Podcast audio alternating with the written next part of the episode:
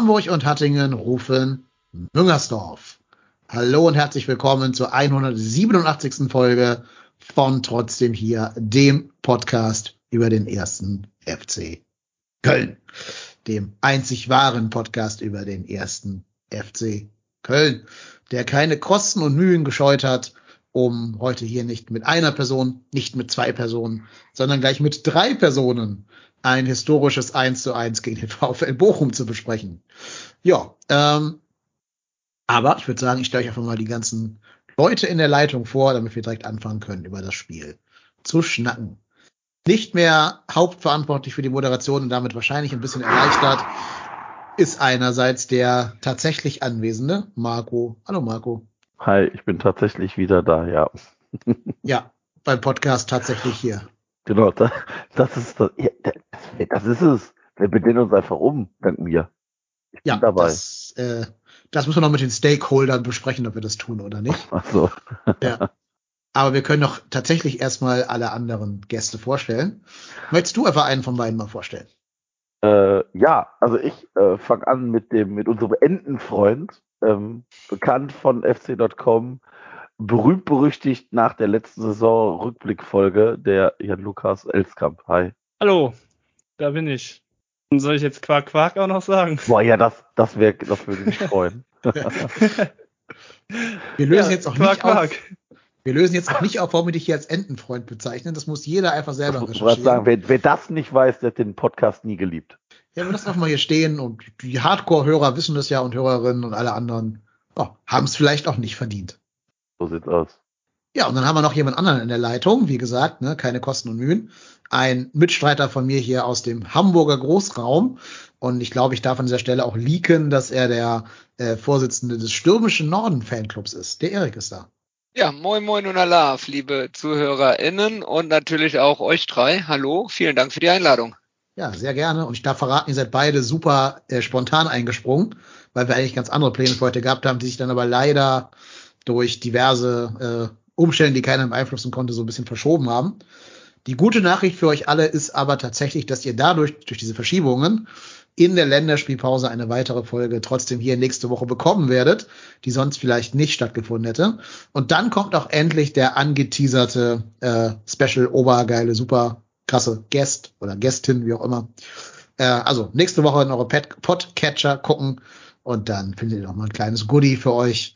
Aber jetzt heute erstmal nur die Folge zu Bochum. Also das heißt nur. Hat denn. Toni Leistner, Toni Leistner nicht rechtzeitig seine Wohnung gefunden in Köln oder was? Ich weiß gar nicht, was da los ist. Ne? Warum sucht Frau Leistner eine Wohnung in Köln? Toni Leisner ist doch diese Woche oder heute in, in London gewesen, da war doch großes, große Feierlichkeit. Okay. Bei der, bei der Queen oder was? Ja, bei der Queen irgendwo stand er bestimmt. Am Straßenrand. Ja, weiß ich nicht. Ich habe ihn immer schon als Royalisten eingeschätzt, aber keine Ahnung. Übrigens, Erik, ich habe eine gute Nachricht für dich. Ich weiß nicht, ob du schon erfahren hast auf anderen Kanälen. Aber ähm, ich habe mir gedacht, ich hebe mir das für live on air auf. Seit Samstag ungefähr 23 Uhr weiß der legendäre Sänger Mo Torres von der Existenz des stürmischen Nordens. Ach nein, wirklich? Ja, ja. Wir Nein, haben ich, muss- ich habe davon noch versorgt. nichts gehört. Sehr gut. Ja, Steff war da und ich war natürlich auch da. Und wir haben ihn mit Stick Ach. Stickern versorgt und hinten nochmal die Adresse der Colonia Bar drauf geschrieben. Ja, herrlich. Ich dachte, du kommst jetzt um die Ecke damit, dass du äh, äh, Mitglied des stürmischen Norden werden willst. Äh, aber das ist dann die nächste Überraschung, die du noch im Ja, so, Petto hast. sobald, sobald Motoris eingetreten ist, komme ich auch. Okay. Also, äh, Kontaktdaten habe ich, so ist das nicht. Ja, genau, sind vorhanden. Ähm, aber mega, mega cooles Konzert, kann ich allen nur empfehlen, wenn ihr, äh, der ist gerade auf Deutschland-Tour, wenn ihr das erwischen könnt, irgendwo so ein Konzert von dem, vom Mo, dann geht da mal hin. Super, super coole Stimmung. Ähm, selbst hier in Hamburg war quasi rheinische Stimmung. Es wurde geschunkelt und mitgesungen, was ich sonst hier in Hamburg eher selten erlebe. Äh, nimmt sich nachher auch Zeit, um mit jedem wirklich irgendwelche sinnlos Gespräche zu führen, wie bei uns hier über Hamburger Fanclubs, die wahrscheinlich völlig egal sind. Ja, aber coole Nummer. So, aber dann jetzt doch eher zu Bochum. Marco, du warst vor Ort, nicht wahr? Ja, genau. Also Erzähl. Es, äh, ja, ich ähm, äh, habe mich ähm, vorher auch mit mit äh, Fans getroffen, zum Beispiel auch mit dem äh, Tittenkalle 51. Ach. Der, äh, der hat auch am, am berühmt-berüchtigten äh, zum Stadiongrill auf mich gewartet, mit anderen noch. Ähm, auch da der Javier, der Kolonia 1995, der war da und ähm, diejenigen, die mir die Karte besorgt haben, waren auch da. Und ja, das äh, war tatsächlich echt ein, eine runde Sache bis dahin. Also hat echt viel Spaß gemacht, viele Leute zu sehen, die, die man teilweise gar nicht oder noch gar nicht kannte oder dann halt auch lange nicht gesehen hat. Ähm, ja, hat echt immer viel Spaß gemacht. Also ich, ich meine, Bochum ist für mich ja ein gefühltes Heimspiel. Ich setze mich in den Bus rein, fahre 15 Minuten, bin am Bochumer Hauptbahnhof. Und ähm, das ist natürlich für jemanden, der sonst auch für Aus, also für Heimspiele beim FC sich mindestens eine Stunde ins Auto setzt, natürlich echt äh, schon Premium. Aber ähm, das Wetter hat tatsächlich dann einigermaßen mitgespielt, weil als ich im Bus saß, hat es so angefangen zu schütten, dass ich gedacht habe, so ja, das fängt ja gut an. Aber es ist zumindest einigermaßen stabil geblieben, das Wetter. Und ja, hat mich gefreut um alle, die ich da kennengelernt habe und kennenlernen durfte. Also war echt ein runder, ein runder, ein runder äh, Vorspielbeginn sozusagen. Und deinem Twitter-Tweet habe ich entnommen, dass du mit einer blauen Jacke im FC-Blog standest. Ist das ein Ich hatte- Protestzeichen? Nein, nein, nein, nein. Ich, ich, ich habe eine, ich habe tatsächlich meine, ich habe eigentlich eine schwarze Regenjacke gehabt, die dann aber natürlich wie äh, das halt ein, wie das halt meistens so ist, dann auf die Schnelle nicht gefunden, habe dann auf zu meiner blauen Regenjacke gegriffen, habe die aber im FC-Block ausgezogen, mir umgebunden und so unters Trikot gemacht. Ich dachte alle in Blau nach Bochum oder so. Ich, Das dachte wollte ich auch eurer- schon sagen. Ich habe mich zurückgehalten. genau in dem.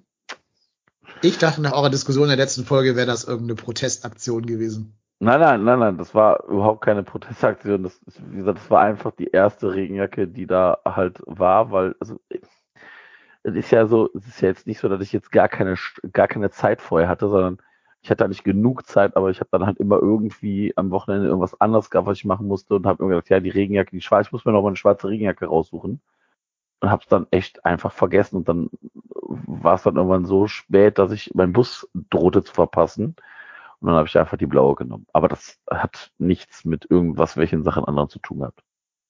Also ihr merkt, der feine Herr besitzt mehr als eine Regenjacke. Bei Ich Marco mehr als eine. Regenjacke, das ist so. Marco läuft. Das, ja, läuft richtig bei mir. So, jetzt haben wir über Motoris, über Fanclubs im Norden und über äh, deine Jackenwahl geredet, aber noch kein Wort über das Spiel verloren. Ähm, ja, also wir kamen ja direkt aus dem aus dem Sieg gegen Slowatschko. Den habt ihr ja schon, habt ihr den schon besprochen oder müsst ihr noch besprechen? Ich weiß gerade gar nicht. Den haben wir schon besprochen. Habt ihr schon. Genau. Ähm, Oder warte mal, haben wir den besprochen? Nee, haben wir noch nie. Weiß ich nicht. Ich war nicht da. Du warst ja da. Ihr habt das Vorbericht gemacht. Letzte wir haben Woche. Vorbericht gemacht, besprochen haben wir den noch nicht. Der geht ja auch nicht. Wann sollen wir den besprochen haben? Ja, stimmt, ne? Hm. Tja, einmal mit Profis arbeiten. Einmal, ich hätte jetzt fast gesagt, ich hätte wir hätten den besprochen, aber stimmt, wir haben den nicht besprochen. Nein. Gut, dann bleiben wir jetzt trotzdem erstmal bei Bochum, sonst wird das, glaube ich, ganz konfus hier. Das ist, glaube ich, jetzt schon die schlimmste Folge trotzdem hier aller Zeiten. Vor allem ist ja nicht so, dass wir vorher nicht drüber gesprochen haben, was wir besprechen müssen, ne? Ja. Also bei, bei Simpsons, der ist jetzt schon der Typ im Publikum mit diesem T-Shirt, Worst Episode ever. Ähm, hallo, das sind wir. Naja, äh, ihr merkt, wenn ich einmal nicht da bin, läuft sofort der ganze Laden hier aus dem Ruder. Äh, wir bleiben bei Bochum. Hier wird schon gefragt im Chat, wie war die Stimmung im FC-Block, Marco? Mm, Ich, also tendenziell okay. Ähm, was mich ein bisschen verwundert hat, also äh, man muss ja dazu sagen, äh, in Bochum ist es ja so, der Gästeblock, wenn man den komplett ausreizt, sind ja, glaube ich, 3000 Karten. Und ähm, man gibt, also das ist ja ein kleiner Stehplatzbereich, der in dieser Ecke ist, unter dieser Anzeigetafel und dann hat man ja dieses Stück unter, ich sag mal, hinter dem Tor. Und das ist ja eigentlich ein Sitzplatzbereich.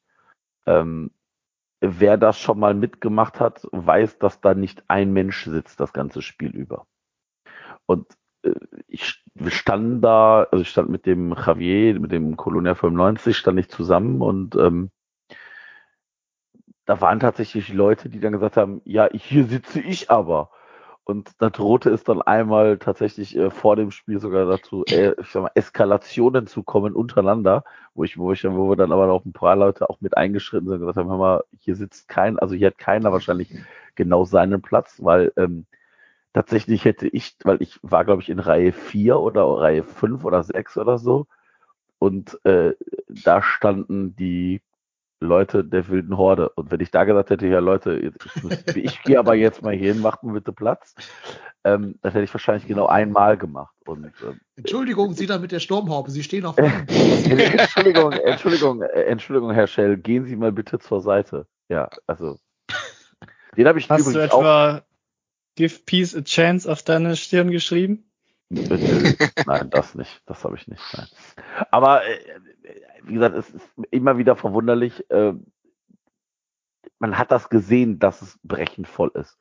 Und ich bin auch der felsenfesten Überzeugung, also ich weiß, dass ja auch genügend Leute aus diesem Stehplatzbereich dann über, über den Zaun in diesen anderen Bereich geklettert sind. Also von dem, ich sag mal, offiziellen Stehplatzbereich Köln, äh, Block, ich glaube, E ist das, in dem Block F. Und da denke ich mir so, jo, ist doch klar, dass hier brechend voll ist. Also die Treppenaufgänge waren voll. Das äh, war schon pickepacke voll und Stimmung war eigentlich ganz okay. Ich habe teilweise so das Gefühl gehabt, dass auch bei den Fans so ein bisschen so diese ersten Ermüdungserscheinungen eintreten. Also das, was man auch so dem Team ein bisschen angemerkt hat, so, es sind alle so ein bisschen durch. Und ich hatte auch das Gefühl, dass bei den Fans so ein bisschen alle sich auf diese äh, Nationalmannschaftspause so ein bisschen freuen, um einfach auch mal durchzuatmen. Weil, wenn man sich das mal tatsächlich überlegt, wer da diese ganzen Spiele nach Ungarn mitgemacht hat, dann, ähm, wo haben wir danach gespielt? Das Auswärtsspiel in Wolfsburg, glaube ich, ne? Und dann, das ist Nizza und, und, und. Ich glaube, das ist dann tatsächlich, ähm, Ich glaube, nach Ungarn kam, nach der Ungarn-Auswärtstour kam erstmal Stuttgart zu Hause. Oder Stuttgart zu Hause, genau. Dann, also du hast ja, du hast ja sehr viele Spiele in kurzer Zeit gehabt. Und ich glaube, man merkte das den Leuten an. Es waren viele echt richtig geschlaucht und Ich glaube ich, ich glaub einfach, dass da ist auch eine Kombination aus vielen Sachen ist. Zum einen, die, die Crunch-Time der letzten Saison war ja sehr intensiv, wo es ja zwischen Champions League und Conference League noch alles möglich war, wo man richtig intensiv auch mitgefiebert hat. Ähm, dann eine sehr kurze Sommerpause. Dann ähm, die, die, die, die, die Auslosung, die einen ja dann auch immer wieder mit äh, verfolgt hat. Ich habe ja das vom Moritz und vom, vom wie wird das, Shahed? Shahed? Keine Ahnung, wie es auch richtig ausgesprochen wird. Khaled, ähm, mitverfolgt. Ähm, da ist man dann ja auch schon wieder so mit da drin und verfolgt es dann auch schon wieder äh, mit rein. Und dann kamen halt die Spiele im, im, im, im, im drei Tage oder vier Tage Rhythmus mit Ungarn, mit der Liga, davor noch das äh, Pokalspiel, wo man dann ja schon so ein klein bisschen drauf hingeguckt hat. Und ich glaube, es sind jetzt einfach vor allen Dingen die, die bei vielen Spielen auch mit im Stadion waren, äh, einfach auch jetzt froh, mal eine kleine Auszeit zu haben von zwei Wochen oder anderthalb Wochen um, um auch mal wieder ein bisschen, bisschen ähm, runterzukommen und dann auch sich auf die, auf die Energie oder mit Energie auf die nächsten Spiele zu freuen. Aber das jetzt wirklich mal sowohl bei den Spielern sowieso, das hat man ja gemerkt, auch gesehen, aber auch bei den, bei den Fans eine, eine, eine, eine Phase ist, wo man sagt, okay, jetzt können wir mal ein bisschen durchatmen. Wir hören uns den trotzdem hier Podcast noch an, das ist, dann machen wir mal eine Länderspielpause. Ja, mir geht es auch so. Ich war auch in Ungarn und ich war auch in Frankreich und äh, dem, ich habe mir das dann auch noch so gelegt, dass ich irgendwie noch äh, den Freitag dann jeweils da hatte und teilweise sogar den Samstag.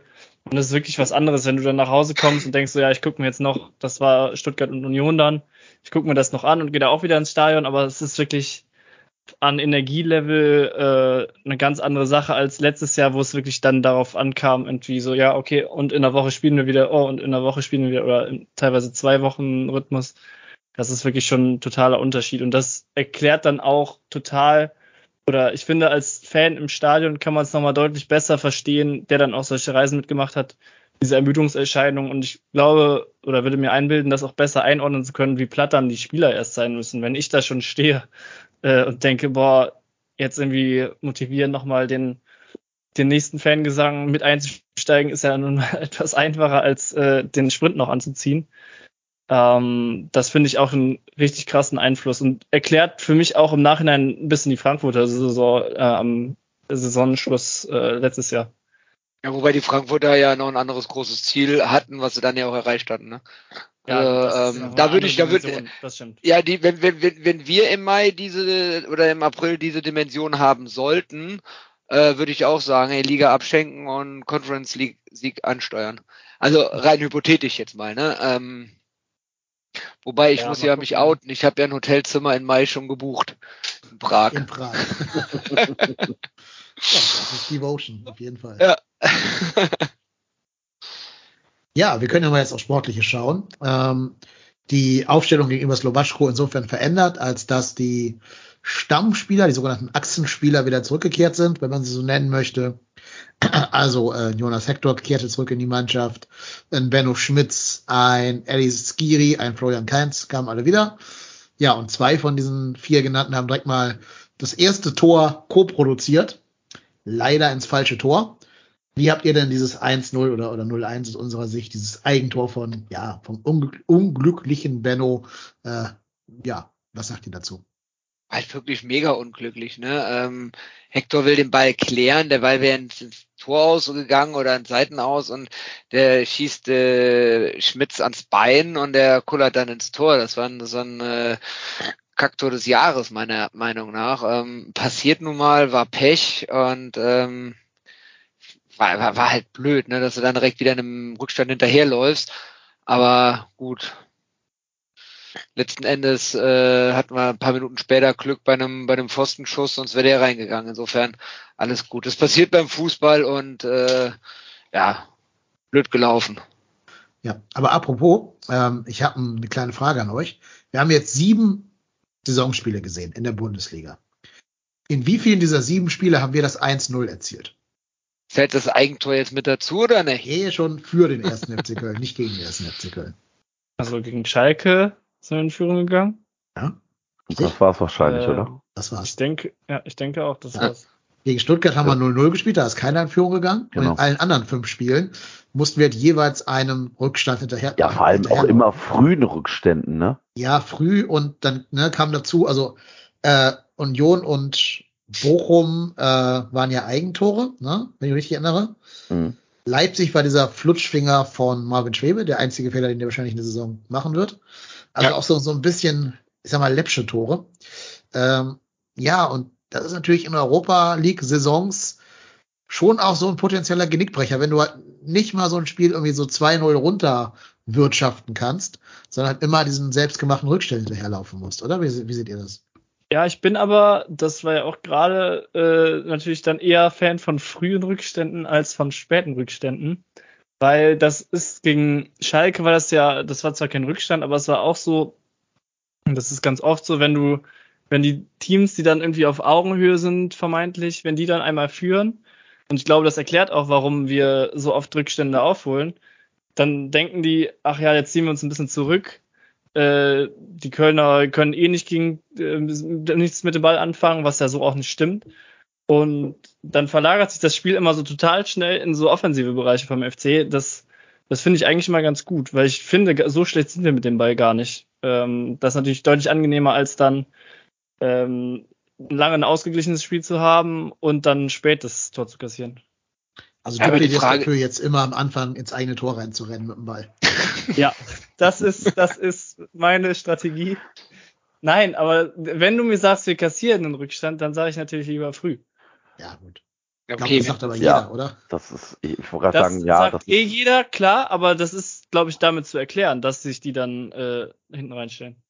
Aber ja. ich glaube, ich weiß jetzt nicht, welche Saison das war, ob das die, ich glaube, das war die Aufstiegssaison aus der zweiten Liga oder die Saison danach in der ersten Liga, wo wir auch ganz häufig, ganz früh in Rückstand geraten sind und dann erstmal immer einem Rückstand hinterherlaufen mussten. Mhm. Da hatten, da hatten wir bei uns in der Colonia Bar schon, schon äh, den, den Schla das Schlagwort Rückstand können wir, ne? Also das, das, aber das kostet halt unnötig viel Kraft, wenn du dann schon relativ früh anfangen musst und äh, das Spiel dann so gestalten musst und ähm, es ist ärgerlich. Ich finde, klar, auch wenn das jetzt wirklich so, so ein Zufallssituation war, die wahrscheinlich einmal in der Saison passiert und jetzt haben wir sie abgehakt. Aber ähm, es ist natürlich trotzdem blöd, wenn du dann bei so einem Wetter am Ende einer englischen Woche oder von zwei englischen Wochen, glaube ich sogar, äh, bei tiefem Platz, bei Dauerregen, dann direkt ab der neunten Minute im Rückstand hinterherlaufen musst. Das kostet richtig Energie und Körner. Ja. Der oder die oder das Sprudelhuhn äh, weist auch darauf hin, dass wir auch gegen Schalke eigentlich in Rückstand gegangen sind, Stimmt. aber der VAR was dagegen hatte. Zum Glück für Stimmt, uns. das darf man auch nicht vergessen, ja. Apropos VAR, mein erster Gedankengang war ja, dass die Fußspitze von dem Flankengeber von Bochum, ich weiß nicht, wer es war, Holtmann. ähm, Holtmann, genau, dass die im Abseits war. Ich war total irritiert, dass es da keine kalibrierte Linie oder sowas gab, ähm, weil ich fand das total eng mit Lubicic. Bei dem Pass auf Holtmann, Ich fand das total eng. Mir nicht aufgefallen. Also, und ich achte eigentlich schon immer drauf, mich irgendwo zu echauffieren. Aber Okay, gut. Dann Also, habe ich eine äh, Exklusivmeinung. Also, also wie gesagt, gesagt ich habe es ja nur im Stadion gesehen, ist das natürlich gar nicht zu erkennen, also zumindest nicht von der Position, wo du da stehst. Ähm, es ist halt, ist halt ein Mass, ist halt einfach unfassbar dämlich, ne?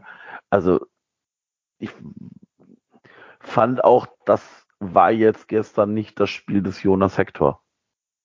Ja, der wirkte tatsächlich ein bisschen überspielt und unkonzentriert, muss man leider sagen. Also Ja. das waren nicht nur das Dingen, ähm, da waren so ein, zwei, drei, vier Dinger bei, wo ich gedacht habe, so, puh, das kann man, also da hat mir manchmal der klarere Pass gefehlt. Also das ist sowieso etwas, was ich gerade in der ersten Halbzeit ähm, nicht verstanden habe.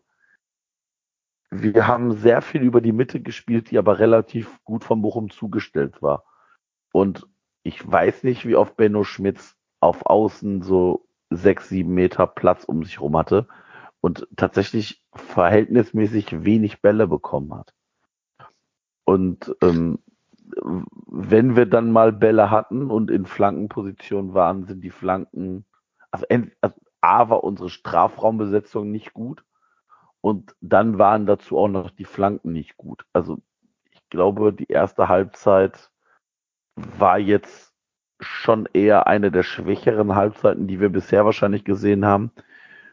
Und ich glaube, da können wir tatsächlich ein bisschen, ach, schon wieder tatsächlich, aber da können wir wahrscheinlich ein bisschen von Glück reden, dass es da nur in Anführungsstrichen 0-1 steht. Weil, ja, ja, Ja, wobei, wobei, wobei, ähm, finde ich auch nicht. Also äh, zum einen, also zwei Sachen, die mir aufgefallen sind, wenn wir über die rechte Seite gekommen sind und Schmitz am Ball war, war die Mitte immer von den Bochumern zugestellt, weil bei Schmitz geht man automatisch von der Flanke aus, da ist, da war dann kein Zielspieler mehr, während von der linken Seite bei Keins zum Beispiel äh, man auch immer einen Spieler hatte, der sich gegen Keins orientiert hat um, um äh, Keins seine Gefährlichkeit auch ein bisschen abwehren zu können. Das hat man bei Schmitz nicht gemacht. Die andere Sache ist, ähm, 1-0 Rückstand äh, war da, Pfostenschuss von Bochum auch, aber wir dürfen ja nicht diese Mega-Chance von Skiri vergessen. Ja. Das Ding macht er normalerweise mit verbundenen Augen. Ich weiß nicht, was in dem Moment los war. Der steht da Mutterseelen allein drei Meter vorm Tor und köpft das Ding daneben. ja. Ich will noch mal ganz kurz bei dem Eigentor bleiben, bevor wir jetzt über das Skiri-Ding reden. Ähm, es ist halt insgesamt schon problematisch. Also ich habe gerade mal geschaut, abseits sehe ich da nicht, ehrlich gesagt. Also ja, vielleicht in irgendeiner Perspektive kann man irgendwie auflösen, dass da vielleicht wirklich zehn Nagel war im meine, war. okay, es war meine Hoffnung. Ja, also ich glaube nicht. Da standen ja wirklich fünf Kölner. Das war schon das Grundübel. Ne? Wenn da fünf Kölner stehen, darf da natürlich nichts passieren. Ähm, vor allem, es war vorher eine eigene Ecke vom FC, nachdem dieses Konterding da eingeleitet wurde. Und dann muss man sagen, eigentlich muss Hector da gar nicht hin. Hinter dem war ja keiner. Da war kein Bochumer. Den kann er einfach durchlassen, dann geht er ins Seitenhaus. Ähm, da fehlte so ein bisschen die Kommunikation, glaube ich. Da muss vielleicht auch als Torwart sagen, der Torwart sagen, lass oder irgendwas, damit da einfach gar nicht erst zum Ball gegangen wird und so eine Situation kreiert wird. Aber ich sag mal, bei fünf Kölner gegen quasi null Bochumer darf da eigentlich kein Tor draus fallen. aber war nicht im, in Hektors Rücken Hofmann? Also, Nee. da, da kam der das Ball war, ich habe da auch drauf, Ich habe auch drauf geachtet und äh, würde aber trotzdem widersprechen, weil das kannst du so schnell nicht kommunizieren. Weil es war zum Start jemand, der hat sich aber total Richtung äh, Rückraum im Prinzip orientiert und nicht langer Pfosten. Und dass da aber alle Spieler verständlicherweise zum Ball geguckt haben, äh, gab es irgendwie keinen, der das hätte kommunizieren können. Äh, also es war jemand zum Start da, der ist aber nicht durchgelaufen, sondern ist eher kurz gekommen sozusagen auf eine Ablage. Und dementsprechend da halt wirklich komplett der Rücken frei durchlassen wäre zehnmal schlauer gewesen, aber das kannst du, glaube ich, in der Situation nicht sehen, weil halt alle zum Ball gucken, berechtigterweise. Ja, gut. Na, also ich sag mal so, es gibt ja Statistiken, die sagen, dass Weltklasse da beginnt, wo man eine außerordentlich hohe Vororientierung hat und viele Schulterblicke macht. Das war dann vielleicht so ein Moment, wo das ein richtig Weltklasse-Verteidiger hätte tun können. Aber, aber stell dir mal vor, Hector lässt ihn durch die Beine rutschen und von hinten rauscht der rechts außen ran und donnert den mit 5 kmh ins leere Tor. Ja, da ist ja keiner. Also da stehen ja noch zwei andere Kölner auf der Seite, wo der Rechtsverteidiger hätte kommen können. Ich glaube, ich glaube, Hector war in der Bewe ich glaube, Hector war einfach in der Bewegung drinne. Ja. Und äh, wollte den Ball einfach weggrätschen. Und wenn wir das Ding jetzt zu Ende spielen, natürlich, wenn Hector nicht dran geht, äh, gibt es auch kein Eigentor. Aber ähm, wenn der Schmitz einen Schritt schneller oder langsamer gelaufen wäre, gäbe es das Eigentor halt auch nicht. Ne? Und äh, dementsprechend ähm, ist es ist halt eine, eine an zwei, drei unglückliche Umstände aneinander äh, gekettet und das war halt einfach blöd in der Situation. Aber oh, ich weiß nicht, ich glaube, ich glaube, da gehst du als Abwehrspieler instinktiv hin und entweder äh, versuchst du es spielerisch zu lösen, wie Hector es versucht hat, oder andere Abwehrspieler, nee, der war, war am Kretschen, ne? Ich wollte gerade sagen, knallen das Ding irgendwo übers Stadiondach, aber das kriegst du in der Bewegung dann auch nicht hin. Ähm, ich glaube, du machst instinktiv eine Abwehrbewegung, da draußen versuchst den Ball zu spielen. Also ich, ich denke, er wählte halt Zoller hinter sich. Der hat sich ja, wie gerade gesagt wurde, in den Rückraum orientiert, war davor aber rechts außen. Der hat, glaube ich, bestimmt gedacht, dass Zoller hinter ihm lauern würde. Das glaube ich auch. Naja, gut, egal. Ist halt passiert, ne? Und habt ihr recht. Ähm, ich habe auf Twitter ganz oft gelesen, das sei so ein Graupenspiel gewesen und schlechte Saisonleitung unter Baumgart und so.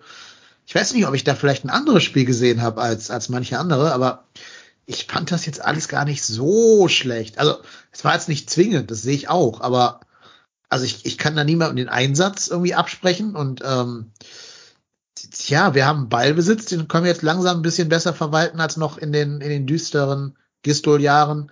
Die haben gefeitet, die haben gerackert. Wir hatten diese dicke Chance von Skiri. Wir hatten zwei geblockte Schüsse. Wir hatten zwei Distanzschüsse, Jubicic und, und Keins einmal noch. Wir hatten dann diesen Kopfball von Soldo, den Skiri hat leider an die Rübe gekriegt. Ähm, dann hatten wir, glaube ich, einmal so ein ganz knappes Abseits später von Linden Mayner und so. Also, da waren noch dicke Chancen in dem Spiel. Ich fand das gar nicht so schlecht. Habe ich das falsch gesehen oder wie ist da euer Take zu? Glaube, also nein, das war sicherlich nicht das allerschlechteste Spiel von uns. Ähm, ich bin aber, glaube ich, ich, ich kann mir, glaube ich, vorstellen, woran es auch so ein bisschen liegt. Du spielst gegen den Verein, der bis dato in sechs Partien null Punkte geholt hat. Und dann gehst du davon aus, jo, die fiedeln wir jetzt auch weg. So, die, die schießen wir jetzt in Badelatschen äh, nach Hause. Ja, aber das, das Problem war einfach auch. Oder? Also, ja, genau, denkt, genau das ist ein bisschen, bisschen beim falschen Verein, oder? Ich glaube, diese Denke gibt's unter Baumgart auch nicht mehr. Also das wäre vielleicht, das wäre früher, früher eine Gistol-Denke gewesen oder irgendwie sowas, aber ich glaube, die kriegen echt, die kriegen echt äh, Feuer, wenn die, wenn die das so denken. Zumal, zumal die Vorzeichen ja auch waren, die Bochumer haben den Trainer äh, in der Woche vor dem Spiel entlassen und das gibt automatisch immer noch mal einen Ruck durch die Mannschaft, weil bei einem neuen Trainer, egal ob er jetzt aus dem eigenen Verein kommt oder von extern kommt, bei einem neuen Cheftrainer der ersten Mannschaft ähm, will sich jeder neu beweisen, die Karten werden neu gemischt und äh, dementsprechend ist meiner Meinung nach die hat sich da keiner irgendwie ausruhen, ausgeruht oder gesagt, die, die, die, die, die schießen wir jetzt mit Badelatschen weg. Glaube ich nicht. Nein, nein, auch eher keine, keine der Spieler. Fans, die Erwartungshaltung der Fans. Weil wenn du tatsächlich äh, vor dem Spiel mal ähm, gehört hast, dann haben viele gesagt, ja, die Bochumer, mal, die haben null Punkte, die hauen wir heute weg. Und da habe ich dann schon gedacht, so, hm, ja, wäre natürlich cool, aber wir sind ja der, also wir, wir sind ja der FC. Der FC kriegt es ja immer wunderbar hin, eben genau die Spiele vielleicht nicht immer optimal und erfolgreich zu bestreiten. Glaube auch, dass Bochum das im Defensivverbund gar nicht schlecht gemacht hat. Das muss man, glaube ich, auch mal einfach dagegen halten, weil, also, die haben jetzt nicht die Sterne vom Himmel gespielt, aber die haben defensiv sehr, sehr ordentlich gestanden und gerade wenn die Flanken kamen, dann nicht viel zugelassen. Und ich glaube, das macht's halt auch ein bisschen aus. Die waren am Ende aber auch richtig platt. Das hat Zoller Natürlich. auch im Interview nach dem Spiel auch äh, gesagt gehabt, dass die ersten 70 Minuten super intensiv waren und die nachher stehen K.O. waren. Und da glaube ich, äh, auch mit Blick in den Chat rein, da wurde das gerade auch schon geschrieben, äh, glaube ich auch, entweder wenn das Tor früher fällt äh, oder wenn es noch ein paar Minuten mehr Nachspielzeit gegeben hätte, hätten wir noch die entscheidende, zwingende Situation am Ende gehabt. Ja, das Du, Gefühl hab ich du hattest, du hattest ja sogar noch die Szene. Also ich sag, wenn, wenn Soldo den Ball m- müh weiter oben trifft, ja, dann nagelt der den sowas von unter die Latte. Da steht dann der Riemann heute noch und guckt den Ball hinterher. wenn da halt nicht ein Innenverteidiger an den, an den Schuss kommt, ne, dann Ja. glaube ich, ist das ein Tor. Ich weiß, war das nicht. falscher Fuß? Ich weiß es gerade nicht ganz genau. Ich weiß es auch nicht. Ähm, aber auf jeden Fall, Soldo muss den Ball direkt nehmen. Der wird ja auch, ich sag mal, der wird ja auch nochmal von irgendwem verlängert am ersten Pfosten. Und ich glaube, diese Bälle sind halt schwierig zu nehmen, weil du sie direkt nehmen musst. Man, der Ball ist ja auch nass, es hat ja die ganze Zeit geregnet.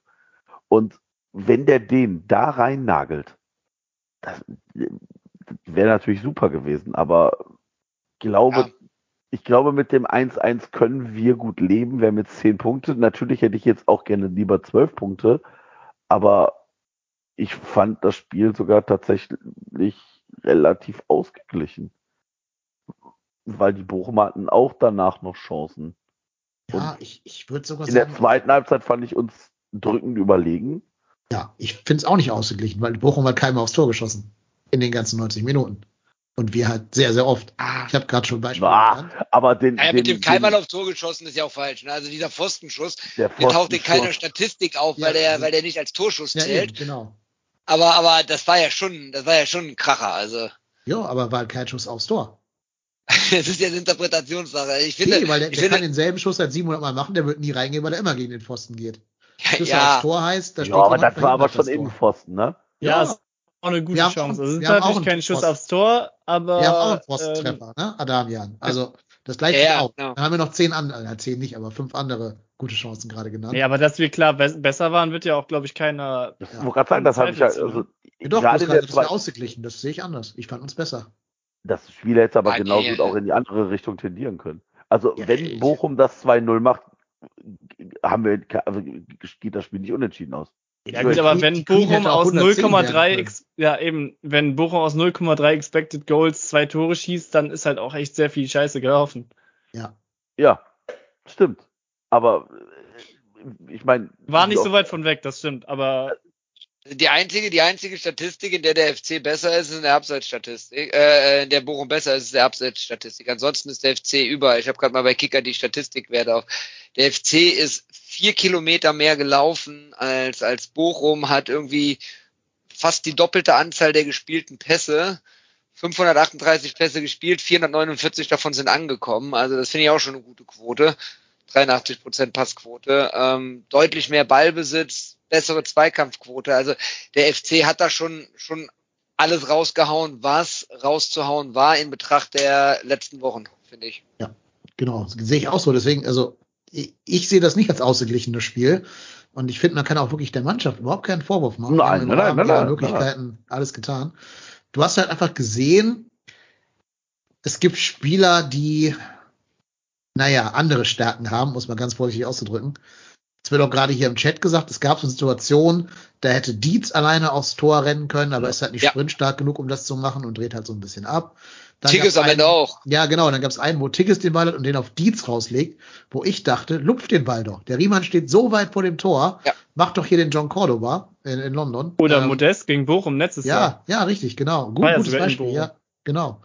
Und da muss ich halt sagen, ich glaube, dieses Spiel gewinnst du, wenn du da in, so einen richtigen Bundesliga-Stürmer vorne drin hast. Muss jetzt nicht Anthony Modest sein, kann von mir aus auch ein John Cordoba, Novakovic sein. Wenn er können halt nach der Winterpause. Ja, oder Damian, wenn er mal wirklich in, in Form kommt, ja. Vielleicht wird auch Linton Maynard der große Knipser, weiß ich nicht. Aber wenn du da so einen richtigen Stürmer hast, so, ne, sucht euch einen aus. Vielleicht einfach so ein Jordan wie bei, bei Union Berlin. Ähm, glaube ich, macht irgendwer von denen das 2-1 in der normalen Spielzeit. Ja, wahrscheinlich, es kann gut sein. Also, ich, was mir so ein bisschen aufgefallen ist, das hat auch, glaube ich, der Chat vorhin schon so ein bisschen thematisiert. Wir haben in dem Spiel keinen Plan B gehabt. Also, wir haben alles über Außen gemacht, eine katastrophale Strafraumbesetzung gehabt und das waren dann so Momente, wo du gedacht hast, so, ja, und dann halt immer im falschen Moment über die, durch die Mitte gegangen. Darf ich da mal was zu sagen? Ja, klar. Ich, ich, ich werfe jetzt mal eine ganz äh, harte These in den Raum. Wenn Marc Uth wieder bei voller Stärke ist, wird sich das ändern. Dann hast du einen Plan B, weil du dann in der Mitte auch was hast. Du hast momentan mit Duda einen Spieler auf der 10 spielen, der meines Erachtens nach weit, weit, weit weg ist von seinen Bestleistungen. Und ich gehe noch einen Schritt weiter. Ich finde Duda äh, am schlechtesten in seinen ganzen FC-Jahren, finde ich ihn bis jetzt diese Saison am schlechtesten. Und da hast du überhaupt gar keine Sicherheit auf so einer wichtigen Position wie der Nummer 10. Und äh, dementsprechend äh, hast du eigentlich nur, wenn, wenn, wenn die Spielstärke über die Mitte nicht da ist, hast du einfach nur die Flügel als Alternative. Dafür sind wir der erste FC Köln und sind kein Real Madrid oder was weiß ich für Vereine. Was ich noch anmerken möchte zum Thema Mitte und Außen und so, Baumgart hat das Problem erkannt. Ne? Also Baumgart hat am Ende, so ab der 80. Äh, vorne fast mit so einer 5-2-Staffelung gespielt. Da waren dann hinten noch äh, drei Absichernde, also Martel, Martel und die beiden Innenverteidiger, die haben abgesichert. Ähm, und dann standen fünf Leute in der zweiten Reihe. Und davon haben Hector, Jubicic und Skiri, glaube ich, oder der Jubicic war schon draußen, irgend, ich weiß nicht, wer der dritte war, ähm, haben die Mitte besetzt, den Zehnerraum. Und haben irgendwie versucht, sich dadurch zu kombinieren, um irgendwie Adamian oder den einstartenden Linton Maynard dann zu finden. Ähm, aber ja, hat halt nicht so richtig, nicht so richtig gefruchtet. Aber ich bin auch bei euch mit Duda spielen aktuell nur zehneinhalb Spieler, also äh, neuneinhalb Feldspieler, wenn, wenn der spielt. Und ich denke, das hat das Spiel gegen Slowatschko gezeigt, wie viel Dejan Jubicic auf der 10 im Moment vor Duda voraus hat. Deswegen hat mich gewundert, dass überhaupt Baumgart da Duda nochmal die zweite Chance gegeben hat ähm, und nicht direkt Jubicic auf die 10 gestellt hat und vielleicht Martel oder auch vielleicht mal einen Hussein Basic oder so von Anfang an gebracht hat. Aber jetzt, ich glaube, wir tun mal jetzt dem Domstädter den Gefallen und reden mal über André Duda. Was, sagt ihr ja, denn ich, zu dem? Ich möchte da mich vor den Spieler stellen. Und ich weiß, das ist unpopulär.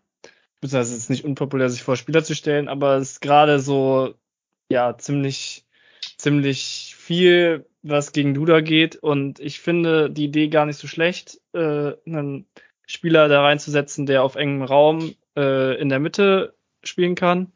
Und ich finde auch das Spiel gegen Slowatschko, das war, das war nicht nur von Duda schlecht, das war wirklich, was da an Ballverlusten im Aufbauspiel, also eine schlechte, ich habe es nicht nachgeguckt, aber im Stadion fühlte sich das so an, als wäre das wirklich die abgrundtiefste Passquote in der gegnerischen Hälfte, die ich je im Fußballspiel gesehen habe.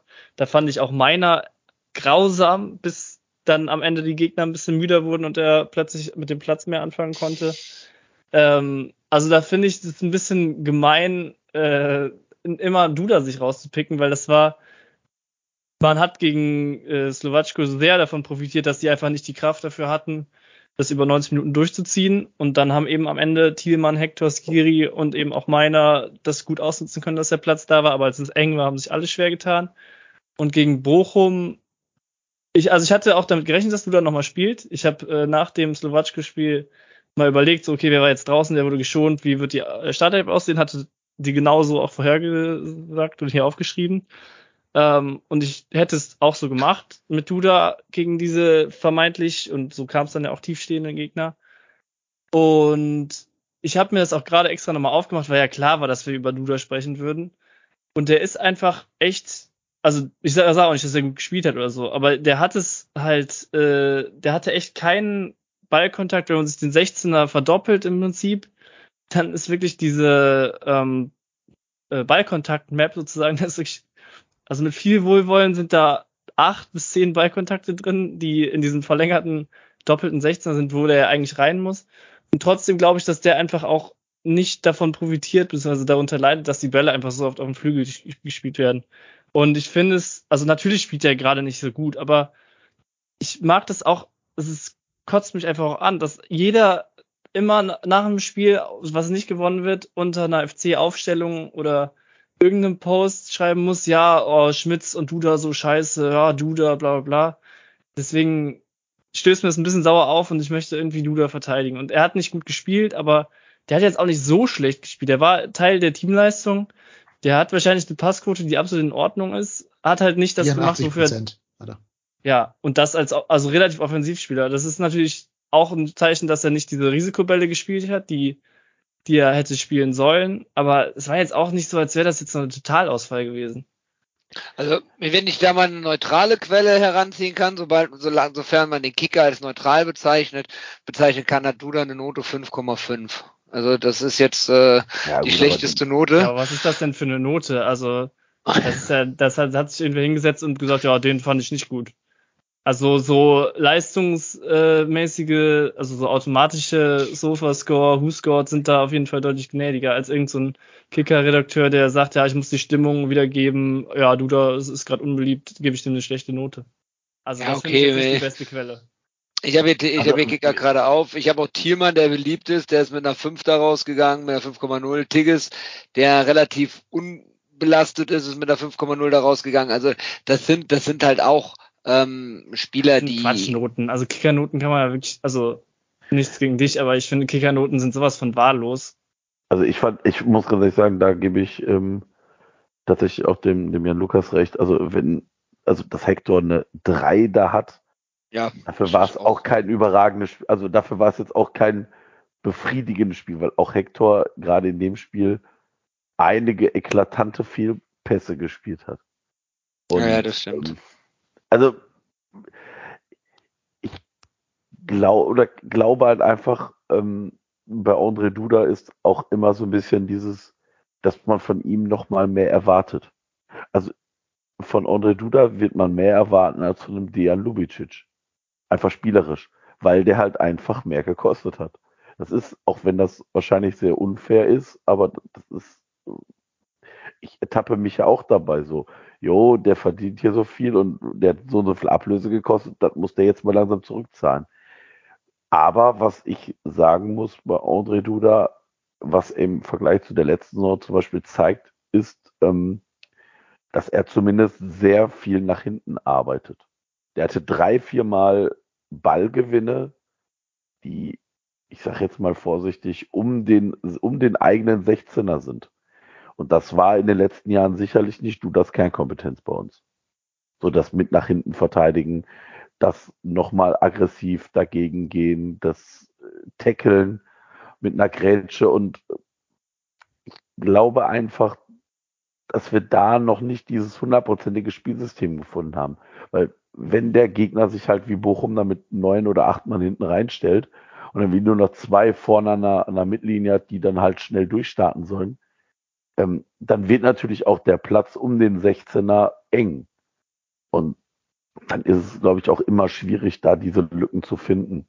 Also ob der, ob der Zehner dann Duda heißt oder, oder Lubicic oder wer auch immer. Ich meine, da hat sich ja gestern keiner in den ersten 60 Minuten als der wahnsinnige Überspieler hervorgetan bei uns. Ich will mal ganz kurz aufgreifen, was Jan Lukas gerade gesagt hat. Ich habe mal bei Who Scored geguckt, welche Note äh, André Duda da bekommt. Die geben ja keine Schulnoten, also nicht wie beim Kicker, eine 5 ist eine schlechte Note, sondern die geben ja immer 10,0 ist das Maximum und dann wird da statistisch gesehen quasi abgewertet. Ähm, da ist er der fünf beste Spieler der Mannschaft, also von zehn Feldspielern ist er genau im Mittelfeld. Äh, Hector hat eine 7,4, das ist die beste Note tatsächlich. Haben wir auch ein bisschen überrascht. Hübers 6,9, Soldo 6,6, Siri 6,8, Keins 6,7 und dann kommt Duda mit einer 6,4, also eine bessere Note als zum Beispiel Dejan Jubicic in dem Spiel jetzt hier. Sollte man vielleicht auch ähm, erwähnen. Ja, bei, äh, ganz kurz, weil ich auch, ich habe gerade Sofascore offen ja. äh, und da ist auch Jonas Hector der äh, bestbewertetste, weil der jetzt gerade hier so schlecht wegkam. Ja, ja. Äh, also, aber lag wahrscheinlich auch an der an der Vorbereitung da. Ja, ich vermute mal, dieses Eigentor spielt eine Rolle. Also das hat er ja wirklich aufgelegt quasi für Benno, das Eigentor in der Bewertung. Und es gab auch in der Tat diese vier Fehlpässe, nur halt wird Hector wahrscheinlich die meisten Ballkontakte bei uns haben. Und dann spielt er halt vier Fehlpässe und dafür 87 Pässe genau zum Mann. Nur hat man diese vier, Fehl, diese vier Fehlpässe immer deutlich eher präsent. Das ist halt Defizitorientierung, das ist immer normal, das ist eine Trainermensch immer. Hat Toni Kroos ja bis heute diesen Makel, ne? dass man immer sagt hier, oh, den einen Todespass, obwohl der Typ halt 200 Pässe pro Spiel spielt und dann ist halt einer mal scheiße davon und der wird dann immer vor, vors Tablett geworfen. Ich, ich habe mal eine Frage an euch. Ähm, ist so ein bisschen äh, eine Frage, die gerade auch so im, im äh, Chat ist. Ähm, äh, weil der Reporter sagte, dass du, dass du da der beste Spieler im Kader ist. Ich habe mit dem Javier vor dem Spiel mich darüber unterhalten, wen wir für den besten Mittelfeldspieler beim FC halten. Sagt mal bitte eure Einschätzung dazu, wen ihr für den besten Mittelfeldspieler bei uns haltet. Die Antwort auf diese Frage ist immer Jonas Hector. Egal, Zählt, zählt. Hector, zählt Hector als Zählt Mittelfeldspieler? Hector jetzt als Mittelfeldspieler oder als Linksaußen? Ja, Hector selbst- zählt also als Hector bester ist- Innenverteidiger, als bester Rechtsverteidiger, als Ja, bester Linksverteidiger, genau. als bester Also Linksaußen, wenn, wenn, wenn, bester wenn, Stürmer. Hec, wenn Hector nicht ist, ist es für mich ganz klar Skiri. Dicht gefolgt von Lubicic, aber ähm, wenn wir von Mittelfeldspielern, das, äh, äh, Skiri und Lubicic äh, sind für mich das Maß der Dinge im Mittelfeld, es sei denn, Hector spielt im Mittelfeld. ich, ich finde halt, zwischen Skiri und Lubicic in meinen Augen. ja, Bitte? sehe Ich habe akustisch. Welten zwischen Skiri und Lubicic. Also, das heißt nicht, dass Lubicic da nicht hinkommen kann, aber aktuell ist Skiri für mich äh, auch nur nicht erstgenannter, weil es halt einen Jonas Hector gibt. Aber für mich ist das mit Abstand der, na, oder sagen wir, ist ein herausragender Spieler im, Ja. im Sinne der Bedeutung. So. Ja gut, was Jubicic halt kann, der hat Zug zum Tor. Das hat jetzt weder Skiri noch Duda in ausgeprägter Weise beim ersten FC Köln. Insofern hat da jeder seine Stärken. Ähm, Duda ist natürlich derjenige, wo du sagst, wenn der mal eine richtig starke Phase hätte, ist das wahrscheinlich der feinste Techniker im Kader. Vielleicht mit Marc Uth zusammen oder wieder mit Hector oder so. Das Problem ist aber, wie viele Jahre spielt Duda jetzt Bundesliga? Äh, Boah, acht sieben? mindestens? Sieben, acht, ja, so irgendwie. Sieben hätte ich jetzt gesagt. Ja, und der schafft es halt in dieser gesamten Zeit nicht, seine Fähigkeiten mal konstant und konsequent auf dem Rasen zu bringen. Der ist ja überhaupt nur bei uns, weil er halt in, in Hertha, also bei Berlin, in, in Hintertreffen geraten ist und da der Trainer nicht mehr auf ihn gesetzt hat. Das hat ja auch seine Gründe. Ähm, der schafft es halt einfach nicht, das konstant abzurufen. Skiri hat halt so ein, einfach ein Grundniveau, wo der nie drunter fällt. Bis auf ganz wenige Spiele, wo man einen ganzen Blackout irgendwie hat, wenn er total überspielt ist oder so. Aber bei Skiri, es ist wie so ein, wie so ein Ikea-Möbel, du kriegst genau, was du, was du weißt. Und es ist zuverlässig, das funktioniert, das hält, das hält ja das Mittelfeld zusammen, alles gut. Und Duda ist halt so derjenige, entweder klappt das richtig geil und der, der zerschießt dir die ganze Abwehr wie damals gegen Augsburg unter Friedhelm Funkel. Oder du siehst den halt irgendwie 90 Minuten nicht und äh, der spielt die Todespässe da in den Fuß des Gegners. Da ist einfach die, die Distanz zwischen den Leistungen größer bei Duda als zum Beispiel bei Skiri.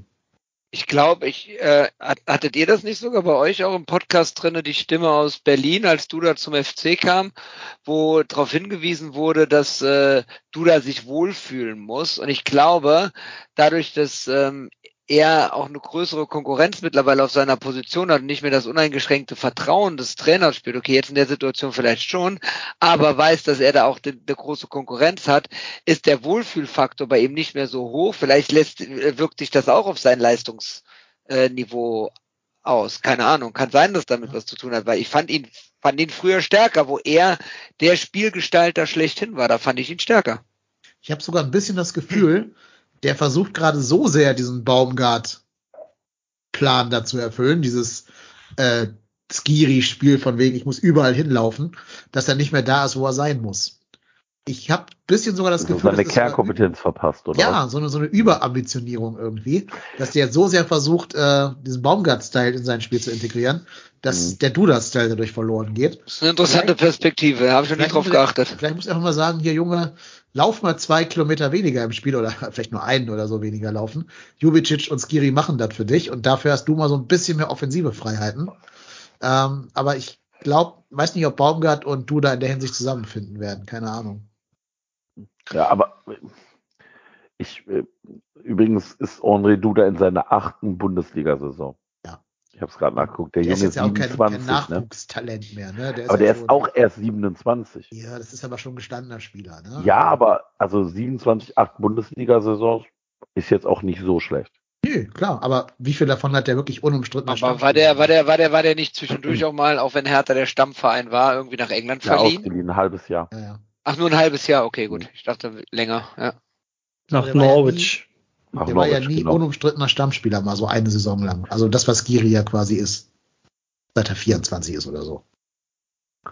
Ja, also ich, wie gesagt, ich tue mich auch mit, ich habe hab gestern auch äh, etliche Male gegen Duda geflucht, weil Duda auch tatsächlich dieses Fleckma hat, er hält den Ball immer ein Mühe zu lang. Das sie- sieht alles dann gut aus und dann läuft er auf den Gegenspieler zu und dann denkst du so, ja, und jetzt rechts rauslegen oder links rauslegen oder nochmal ablegen. Und dann behält er den Ball zu lange und dann, ja, steht der Gegenspieler vor dem, dann geht der Kopf gefühlt wieder hoch. Ja, dann ist halt vorbei. Und das ist gestern, glaube ich, drei, vier Mal passiert und dann denkst du so, immer dasselbe. Die gute Nachricht ist, gegen Dortmund wird aller Voraussicht nach Marc Uth zurückkehren. Und das kann ja einfach nicht vom, vom Schaden sein, ne, dass der Mhm. zurückkehren wird. Das wird nicht schlechter sein, was Marc Uth zeigt, wenn er richtig fit und im Vollbesitz in den Kräften ist. Wer ist er denn nach zehn Wochen Pause schon weit genug, auch wenn jetzt Mhm. Länderspielpause ist, Nein. um, um einen, äh, vielleicht als Ergänzungsspieler, der dann reinkommt und nochmal sch- frischen Schwung bringt, aber nach der, nach der längeren Auszeit und dann auch direkt gegen so einen Gegner, ähm, puh, tue ich mich schwer. aber- Aber ich, war- aber ich bin bei dir. Ich war froh, als ich heute gelesen habe. Das hat mich echt doppelt gefreut. Einmal für Uth, aber auch einmal für, für, für das Kollektiv, ähm, das, das, das er wieder mit der Mannschaft trainiert hat. Ja, aber ähm, alte Jürgen Klopp-Regel. Lange verletzte Spieler sind in den ersten zwei, drei Spielen nach der Verletzung immer richtig gut, weil die da noch richtig ausgeruht sind, Bock haben und wieder mega viel Bock haben, gegen den Ball zu treten. Dieses Down kommt meistens immer erst so im zweiten, dritten Spiel nach der Verletzung, also dann in irgendeinem Europa League-Spiel wahrscheinlich bei uns. Ähm, aber ich denke, du musst ja auch gar nicht Marc Uth von Anfang an bringen. Du kannst ja diesen Move machen, Jubicic dahin zu stellen ähm, und dann halt Martel hinten reinzustellen oder vielleicht auch mal Hussein Basic eine Chance geben. Gut, vielleicht nicht direkt gegen Dortmund, aber äh, gegen äh, hier Partisan oder so. Könnte man ja überlegen. Ähm, und was ich auch bedenken, zu bedenken geben möchte, ich glaube, Dortmund hat gerade aktuell keine Sechser mehr. Also Sully verpasst jetzt die Länderspielreise, weil der irgendwie angeschlagen ist. Mhm. Äh, hier, Dahut ist ja eh schon dauerverletzt. Ja, dann haben die noch Emre Can. Also, da kann man auch mal einen guten Zehner gegen stellen. Dann. Jetzt sind wir ein bisschen im Vorschaussegment gegen Dortmund, ne? Aber ist ja okay eigentlich. Wir, Ähm, springen, wir springen, wir springen ein wenig. ja, Ja, ja aber sollen wir jetzt schon dahin oder wollen wir noch schnell mal? Lass uns Wir noch mal wollten noch Slowatschko besprechen. Ja, okay. noch, lass uns vorher noch mal Linden Mainer loben. Äh, Linden Ja, Mainer, gerne, gerne. Mainer. Der hat ja das Tor hier gemacht zum 1-0, äh, zum 1-1, sorry. Ähm, und das ist natürlich richtig fies, wenn du als Mannschaft ab der 70. K.O. bist, jetzt wie Bochum, weil du halt auf diesem Regenplatz da wirklich ackern musstest und alle, alle Lücken Ja. dauernd zulaufen musst. Und dann kommt da so ein, so ein fieser, kleiner, schneller, so ganz, so ein, so ein, so ein, so ein, ganz fieser Dribbler, der, wo du genau weißt, wenn ich ihn einmal falsch berühre, dann fällt der und es sieht immer aus wie ein Foul, weil der so wenig wiegt und so klein ist und so. Der hat dazu irgendwie eine Topspeed von, weiß ich nicht, 36 km/h oder sowas. Äh, das ist natürlich für jeden Gegner eine richtig krasse Herausforderung. Und jetzt so langsam, aber sicher scheint er auch seinen Torriecher zu finden. Äh, aber das ist ja das, was ihm am Anfang gefehlt hat. Der hat ja immer die Situation gehabt. Aber jetzt gegen Slowatschko und auch gegen Bochum hat er jetzt seinen Riecher dann doch scheinbar gefunden. Und das kann ja nur von Vorteil sein, wenn so einer auch jetzt anfängt, Tore zu schießen. ist übrigens in der Kicker-Elf des äh, Spieltags. Und eine 7,5 bei Who scored, um das nochmal zu erwähnen. Das als Einwechselspieler? Yep. Cool. Also, ich muss auch sagen, meiner hat das gut gemacht. Der hat ja auch eine Wahnsinnschance, die vorher, äh, wo vorher Riemann richtig stark hält, dieser Kopfball da Ja. am zweiten Vermutlich Pfosten. abseits, muss man dazu sagen, aber trotzdem. Wenn aber sehr knapp. Mhm. Aber da äh, habe ich schon verzweifelt, weil ich gedacht habe, so, das ist doch nicht wahr. Also kriegen wir jetzt da nicht irgendwie das Ding über die Linie. Und ähm, ja, äh, das Tor ist auch erzwungen. Also der Winkel bei dem Tor ist spitz und dann durch die Beine von einem, glaube ich, ganz gut aufgelegten Manuel Riemann. Das war schon unfassbar wichtig. Und ich kann euch sagen, ich habe vor dem Tor nichts gesehen. Ähm, denn, Das hat aber äh, mit dem Alkohol zu tun gehabt, oder? Nein, nein, nein, nein. Es gab im Stadion, glaube ich, nur alkoholfreies äh, Bier und ähm, ich äh, stand aber mit äh, Reik und der Hamburger Crew, weil wir uns dann in der Halbzeitpause vor, äh, am Bierstand getroffen haben und relativ, relativ spät wieder zur zweiten Halbzeit hochgekommen sind. Also da hatten wir vielleicht noch zwei, drei Minuten Pause. Bist du aber halt nicht mehr auf, nach, weiter nach oben gekommen. Und wir standen halt im Prinzip in diesem Aufgang und äh, kamen dann nicht mehr weg. Und ähm, naja, wenn dann ein paar Fahnen geschwenkt werden, dann hast du halt nicht mehr die freie Sicht aufs Spielfeld. Und ich habe bei diesem Tor wirklich nur den Ball durch Riemanns Beine rutschen sehen und im Netz einschlagen sehen. Und äh, dann sind halt äh, alle, die da umher standen, übereinander gefallen, mehr oder weniger. Und äh, war eine kollektive Erleichterung einfach auch zu spüren. Weil ich glaube halt, das 1-1 ist halt auch ganz wichtig für die Moral der Truppe. Ja, ja. Total. Damit du, damit du halt weißt, dass du dich halt auch für diese, für diesen Aufwand belohnst. Ja. Und Und vor allen Dingen bleibt so ein bisschen dieser Baumgarten-Nimbus, ne? Nur ein einziges Mal zwei Spiele in Folge verloren. Ja. Ähm, das war damals Wolfsburg und Stuttgart, da die beiden letzten Saisonspiele. Sonst ja nie. Und ne, das ist, glaube ich, ganz gut, so Nimbus auch so im Kopf, im Hinterkopf zu haben als äh, Mannschaft. Überhaupt nur eine, eine Niederlage zu haben jetzt in sieben Spielen, das ist ja schon beeindruckend für eine Mannschaft mit Doppelbelastung und einem Kader, wo jeder sagt, äh, uh, das wird eng und so. Deswegen finde ich auch, dass dieses 1-0 extrem wichtig war. Wenn Soldo das Ding dann am Ende noch reinschweißt, klar, dann, dann siehst du ja gar nichts mehr, Marco, für die nächsten zehn Jahre wahrscheinlich nicht mehr. Dann hätten wir dich heute gar nicht, hätte ich heute noch im Stadion bergen müssen wahrscheinlich. du bist wahrscheinlich irgendwo in die, in die Tribüne eingewachsen ja, zu dem Moment. Ähm, ja, nee, aber ich finde auch ganz wichtiges Tor. Denke aber auch, wir haben jetzt das Bochum-Spiel zur Genüge besprochen und würde gerne noch zumindest zwei, drei Sätze zu Slowatschko sagen. Bis auf die Zeit zwischen der, weiß ich nicht, 45. und 60. eigentlich ein gutes Spiel. Ja, aber, aber wäre das nicht, aber das war auch ein Typ, das war doch eigentlich ein FC. typischer FC-Move in der FC zweiten ja, Halbzeit. ja. Ne? Definitiv, Ja, definitiv. absolut. Der FC kann froh sein, dass ich mein Bier schon ausgetrunken hatte. Ich hätte fast mein, meine Bierflasche im Fernseher versenkt. Also, das, ich war so unfassbar sauer. Weil du hast den Gegner in der ersten Halbzeit so im Griff und wenn Lubicic da in der, weiß ich nicht, 41., 42. das 3-0 machst, dann hauen wir die wahrscheinlich 5-6-0 aus dem Stadion. Und dann kommst du aus dieser Halbzeit und du merkst, dass Slowak Slowatschko, Slowako einfach deutlich griffiger war und du kommst einfach dann nicht mehr. Die, die Räume waren viel zu groß, die wir denen gegeben haben. Wir waren nicht mehr so nah dran. Wir waren nicht so giftig, weil in der ersten Halbzeit haben wir, sind wir, haben wir denen ja ständig auf den Füßen gestanden und haben Ja. sie unter Druck gesetzt. Und das ging in der zweiten Halbzeit völlig uns ab. Und das war erschreckend. Wirklich Aber Vorsicht, das, das, kann, das kann aber auch ein bisschen täuschen, weil wir hatten, wir waren zwar früher 1-0 in Führung, aber wir hatten auch zweimal richtig Glück, wo die mit Weitschütz, Weitschüssen ähm, äh, aufs Tor geschossen haben, wo Schwäbe echt grandios gehalten hat. Ja, oder Und- sogar in den Strafraum kam. Oder in den Strafraum sogar auch kamen und äh, da hätte es auch ganz schnell 1-1 und 1-2 stehen können, bevor wir das 2-0 knallen. Ne? Also da hatten wir schon mit, mit Schwäbe wieder einen Bombenrückhalt hinten drinne, der uns echt da die Null gehalten hat. Und dann machen wir das 2-0 und klar muss dann kurz vor der Halbzeit, oder was kurz vor oder kurz nach der Halbzeit noch das 3-0 äh, fallen. Halbzeit, ähm, ja. Dann wäre das Ding durch, aber äh, trotzdem, also wir hatten da echt auch vorher schon Glück gehabt, dass die Slowaken da nicht nochmal rangekommen sind und äh, Tschechen, das Tschechien.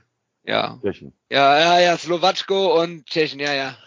Ist ja. Ja, aber das würde ich auch In die Falle unterstützen getappt. wollen. Das würde ich auch unterstützen wollen. Äh, das, ich fand nämlich auch, das waren ja zwei Eckentore, ne? Also es war jetzt wirklich nicht so, als wenn das jetzt ein Fußballfest gewesen wäre und du Nein. sagst, ja, gegen einen unterklassigen Gegner äh, oder vermeintlich unterklassig äh, haben wir die einfach, hätten wir die im Sack gehabt. Also wir hätten die im Sack gehabt, aber nicht durch eine gute Leistung, sondern durch Effizienz. Und ich fand das Spiel wirklich grottenhaft. Also ich war im Stadion, äh, auch mal ausnahmsweise mal im, im Oberrang der Südkurve mit ein paar lustigen Leuten und die haben sich wirklich auch, also ich war alleine da, äh, weil ja durch verschiedene Umstände. Jedenfalls war das dann sehr lustig, mal so ein bisschen so Mecker, Meckerstimmung irgendwie aus dem Oberrang mitzukriegen und die waren wirklich außer sich und hatten auch natürlich auch allen Grund dazu, weil wirklich die Pässe kamen ja wirklich fürchterlich. Also ich weiß nicht, ob man es im Fernsehen auch so so wahrgenommen hat, aber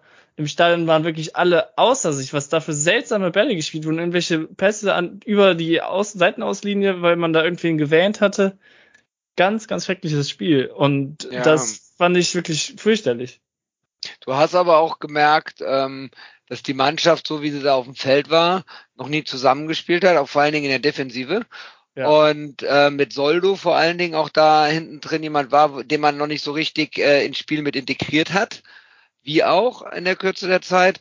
Ähm, das hat man gemerkt, das war eine Verunsicherung da. Wenn du dann so einen Doppelschlag bekommst, es waren auch viele junge Spieler auf dem Feld, äh, dann schwimmst du. Ne? Das ist das ist ganz klar. Und deswegen hat äh, äh, Baumgart ja auch gut reagiert. Die einzige einzige Möglichkeit, die er hatte, die hat er dann gezogen, dass er da echt Erfahrung dann auf den Platz gebracht hat mit Hector und mit Hübers. Und ähm, damit hat okay. und, und, und Skiri, okay, Duda hat aber auch die Erfahrung, ne? Ähm, aber mit den Skiri hat er dann auch mit reingebracht. Und damit hattest du dann eine gewisse Stabilität, Routine, Erfahrung und so weiter mit dabei.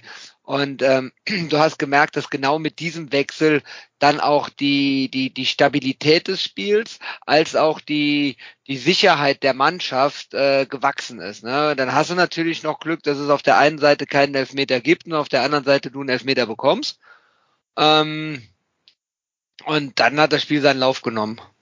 Also ja, bin ich, bin ich dabei, aber ich äh, weiß nicht, ob man für diesen, ob man Slowako da für einen Elfmeter geben muss.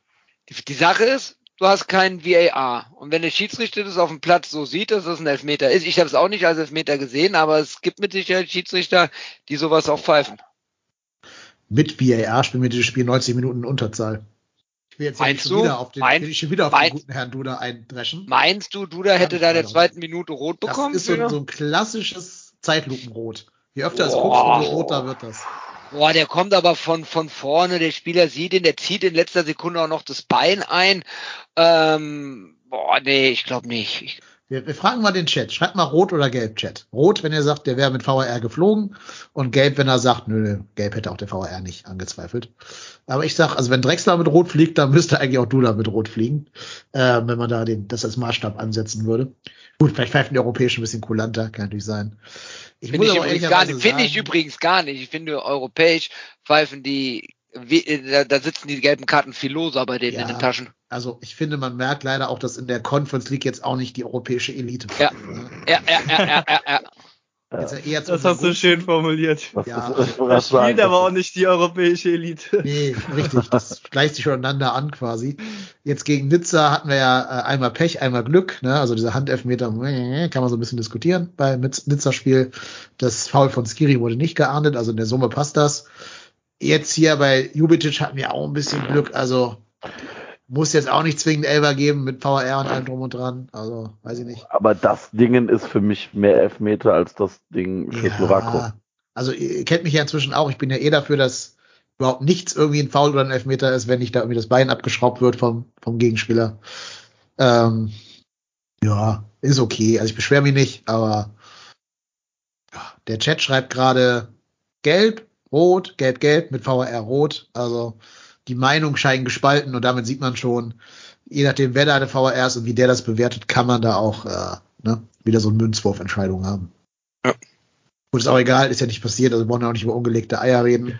Aber ich, ich sehe es wie Tittenkalle, offene Sohle gegen Schienbein, ne, schon in der Zeitlupe immer sehr äh, rotwürdig dann sowas. Ja. Aber also ich glaube halt einfach, dass ähm, was uns gegen Slowako einfach den Arsch gerettet hat, war einfach dieser Dreierwechsel. Ja. Also, ja, weil der natürlich auch Jubicic auf die Zehn gerückt hat, dieser Wechsel, ne? Das war so ja, entscheidende und, und was man auch nicht äh, vergessen darf, ähm, ich fand ähm, Madel als alleinige Sechs. Du, du hast einfach gesehen, dass die Tschechen einfach da ein, ein im, wenn die einmal äh, an diesen, an dieser Dreier-Kombi Lubicic, Duda, Meiner vorbei waren, war da einfach viel, viel Feld. Und glaube, Ja. dass du mit dieser, mit, mit Skiri einfach auch nochmal das Mittelfeld einfach viel mehr verdichtet hast.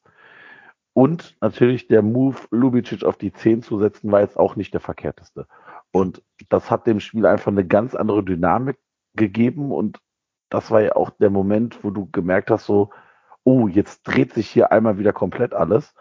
Und ähm, du hattest ja dann, wie, wie viele Minuten da später, fünf Minuten, sechs Minuten später, dann diesen Elfmeter, den Lubicic dann auch reinmacht. Ähm, und, und auch dann gehst du halt trotzdem weiter aufs Gas und dann hast du halt auch diese Umschaltmomente und dann dieser Lauf von Meiner gegen, ich glaube, wirklich sehr platte Tschechen war dann tatsächlich gut. Die, die Flanke war dann auch tatsächlich sehr gut. Ja, und dann drückt den halt Lubicic das zweite Mal über die Linie und aber eigentlich können wir doch da sehr froh sein, dass wir dieses Spiel einfach gewonnen haben, auch wenn es jetzt eher mal nicht das beste Spiel unserer Saison war. Weil im Nachgang interessiert sich für das Spiel, also wenn du nachher in der Gruppenphase weiterkommst, als Erster oder Zweiter, dann spricht doch keiner mehr darüber, wie du denn am zweiten Spieltag, ob das, das äh, 4-2 gegen Slowakei gerechtfertigt oder ungerechtfertigt war. Spricht kein Mensch mehr drüber. Nein, Frag doch mal die Frankfurter, wie die in der Gruppenphase gespielt haben. Ich fand es noch nicht ungerechtfertigt, ne? Also, Nein, ungerechtfertigt war es nicht, aber es war aber trotzdem, trotzdem hatten wir ein bisschen das. Spielglück dabei. Ja, es, Ja. es war so ein bisschen eine Kopie von dem Verherber Rückspiel, ne? So gute Ecken, guter Schwebe, reicht in der Conference League anscheinend, um da was zu reißen. Ja, ähm, ja, nimm ich. Also wird halt gegen West Ham oder so immer nicht mehr reichen, aber ja, solange es reicht, reicht's. ja, äh, müssen wir so lange ausnutzen, wie es auszunutzen geht, ne? Und hier, Fatty, Fatty Page schreibt, der Schiri hat einen Gelbkartenrekord, 90 Gelbe in 20 Spielen. Also Ja, weiß man, was man kriegt. Ja. Das fand ich übrigens, wo ich das gerade höre, kurios. Ähm, kann mir das jemand erklären, vielleicht auch im Chat oder sonst von den Hörern per E-Mail oder so? Warum hat RTL Plus einen anderen Kommentatoren als RTL lineares Fernsehen? Warum? Wo, wo ist da der Sinn? Äh, weiß ich auch nicht. Also ich, ich habe tatsächlich gedacht, wenn das bei RTL im linearen Fernsehen läuft, wird das nicht bei RTL Plus übertragen. Ja. Und ich dachte andersrum. Wenn RTL Plus läuft, kann es ja nicht im Fernsehen laufen. Und dann Aber ist, R- Plus ist, ist, ist RTL Plus nicht nur äh, nicht rein Streaming und RTL Sollte- äh, sollte neu- man meinen, aber nein. nur linear? Also, nein, also das ist ganz kurios. Ich kann, wenn ich die RTL Plus App öffne, kann ich entweder den RTL Livestream anmachen und dann sehe ich da wahrscheinlich Steffen Freund und wer Ja. immer der Kommentator war, keine Ahnung. den man auch Ähm, ausblenden kann. Ja, aber wenn ich einfach auf das Spiel klicke in der RTL Plus App, Okay. dann kriege ich einen Kommentar von Robbie Hunke, was ich natürlich sehr gut finde, und keine Halbzeitshow. Also in der Halbzeit war da nicht irgendwie Lothar Matthäus oder weiß der Geier, wer da ist. Da war einfach nur die Highlights des Spiels, die da so in Dauerschleife durchnudelten. Ähm, aber warum schicken die zwei Kommentatoren hin? Ich all das überhaupt nicht. Äh, Robbie Hunke sitzt nicht im Stadion. Äh, ja gut, aber, die- ja, warum gibt's ihn überhaupt? Also, wa warum nehme ich einfach den Kommentar vom RTL halt, vom normalen RTL? Das kann ich dir nicht beantworten. Schreib, schreib mal, Robby, du hast ja die Nummer von dem. Schreib dir mal, ich will das wissen. Ich schreibe ihn jetzt. Schreib dir mal eine Sprachnachricht oder sprich dir mal eine Sprachnachricht. ich schreibe ihm jetzt eben. Ja, das, vielleicht kann er ja live antworten. Das, das macht überhaupt keinen Sinn. Das ist, doch, das ist doch Geldverschwendung ohne Ende. Wenn die dann zwei Kommentatoren bezahlen, damit die dasselbe Spiel für dieselbe Plattform vom selben Sender kommentieren. War aber letztes Jahr gegen Eintracht, also bei der Eintracht in Europa äh, schon genauso. Also wäre nichts Neues. Naja, also, ähm, Jubicic, noch ein Wort zu ihm jetzt beim Slowatschko-Spiel. Man sieht schon, warum der Junge in jungen Jahren schon Kapitän von Rapid war. Äh, Allein, dass der diesen Elfmeter selber schießt, nachdem er gefault wurde und den komplett souverän und ohne zu zögern reinschießt, hat er gegen Regensburg ja auch schon getan, den Elfer so st- stramm und stumpf da reinzuhauen. Ähm, macht nicht jeder Spieler vom ersten FC Köln, habe ich gehört, einen Elfmeter einfach mal reinschießen. Ja, insofern sieht man schon, dass das so potenzielles Bossmaterial ist bei dem. Ist ja auch für die österreichische Nationalmannschaft äh, nominiert. Keins nicht, nur auf Abruf. Das muss jetzt nicht jeder verstehen. Äh, warum das so Lubic, ist, Lubicic versteht es nicht, ne? Lubicic hat Ja. gesagt, ich verstehe nicht, warum Florian nicht dabei ist. Ja, das ist halt Ralf Rangnick, ne? Der will halt keine Flankengeber, der will halt irgendwelche Ja. starken Mittelfeldspieler haben, am besten elf davon. Äh, ja, gut, sei ihm unbelassen. Finde ich ganz gut für uns, also schade für Florian Kainz, aber ich bin ganz froh, wenn der Junge jetzt kein Ja. äh, oder zwei Ja. Länderspiele hätte machen müssen oder viele jetzt erst spielen, keine Ahnung, weiß ich nicht. Hab mich da gar nicht mit beschäftigt. Ich weiß gar nicht, was für Länderspiele jetzt anstehen, überhaupt keine Ahnung. Ähm, Ist das nicht diese komische Nations League? ja, irgendwie so, aber ist da Österreich noch dabei? Keine Ahnung, ich weiß es alles nicht. Ist mir auch vollkommen wurscht. Ich werde davon nichts konsumieren. Ich bin einfach froh, dass keins sich da nicht verletzen kann und zu Hause bleiben wird. Der verletzt sich im Training. Ja, ich hab's jetzt gejinxt, ne? Ja, ja. Ja. Wird von, weiß ich nicht, vom herbeigeeilten Sally Oetschan umgeflext, der nochmal mittrainieren wollte. Aber apropos Sally Oetschan, der spielt ja bei Dortmund und der der Chat hat gerade schon geschrieben, der ist nur verletzt, um diese äh, Länderspielpause vielleicht zu bekommen und wird gegen Köln auf jeden Fall safe spielen. Aber der Chat hat auch gemutmaßt, uns wird das Spiel gegen Dortmund sogar ein bisschen leichter fallen als Spiele gegen Union, gegen Stuttgart oder gegen Bochum, weil Dortmund ja selber ein bisschen mehr fürs Spiel tun wird. Wie schätzt ihr den kommenden Gegner ein? Haben wir da eine Schnitte gegen Dortmund? Ich finde es immer gut, gegen so Top-Teams zu spielen, wenn vorher natürlich lieber ähm, europäischer Wettbewerb war oder aber Länderspielpause, wo dann im besten Fall die letzten Spieler erst zwei Tage vor dem Spieltag irgendwie eintrudeln.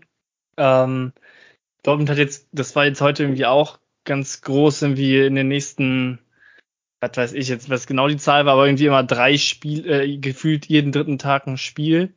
Äh, Es wäre natürlich schön, wenn man am Ende von der Serie gegen die spielen würde, aber das ist jetzt auch kein Wunschkonzert. Ich, also ich glaube, es könnte ein kleiner Vorteil sein, dass die eben vielleicht etwas später zusammen sind, was jetzt bei uns eben nicht so ist, dass jetzt alle Nationalspieler sind, wie man es bei Keins gerade gesehen hat, wo ich auch froh bin, dass der Köln bleiben kann, vielleicht auch mit der Familie, die ja relativ frisch noch irgendwie Zuwachs bekommen hat, also nicht richtig frisch, aber da war doch irgendwie vor ein, zwei Jährchen mal was. Ähm, ja, das könnte natürlich ein Vorteil sein. Ohnehin ist es jetzt mal wichtig, dass man mal eine Woche trainieren kann. Es ist ja immer nur dieser Dreitagesrhythmus gewesen. Da kann man vielleicht die eine oder andere Sache mal ausprobieren. Ob es jetzt direkt gegen Dortmund dann funktioniert, weiß man nicht. Aber was man auf jeden Fall sagen kann, ist, dass wir in den letzten Jahren ja eigentlich nie in keinem Spiel chancenlos waren. So, und deswegen würde ich da jetzt auch keine Angst haben vor einem Heimspiel gegen Dortmund.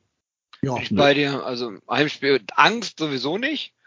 Ähm, das Einzige, was dieses Jahr sehr auffällig ist bei den Dortmundern, die sind total minimalistisch unterwegs. Ich weiß nicht, wie oft die zu 1 1-0 diese Saison schon gespielt haben.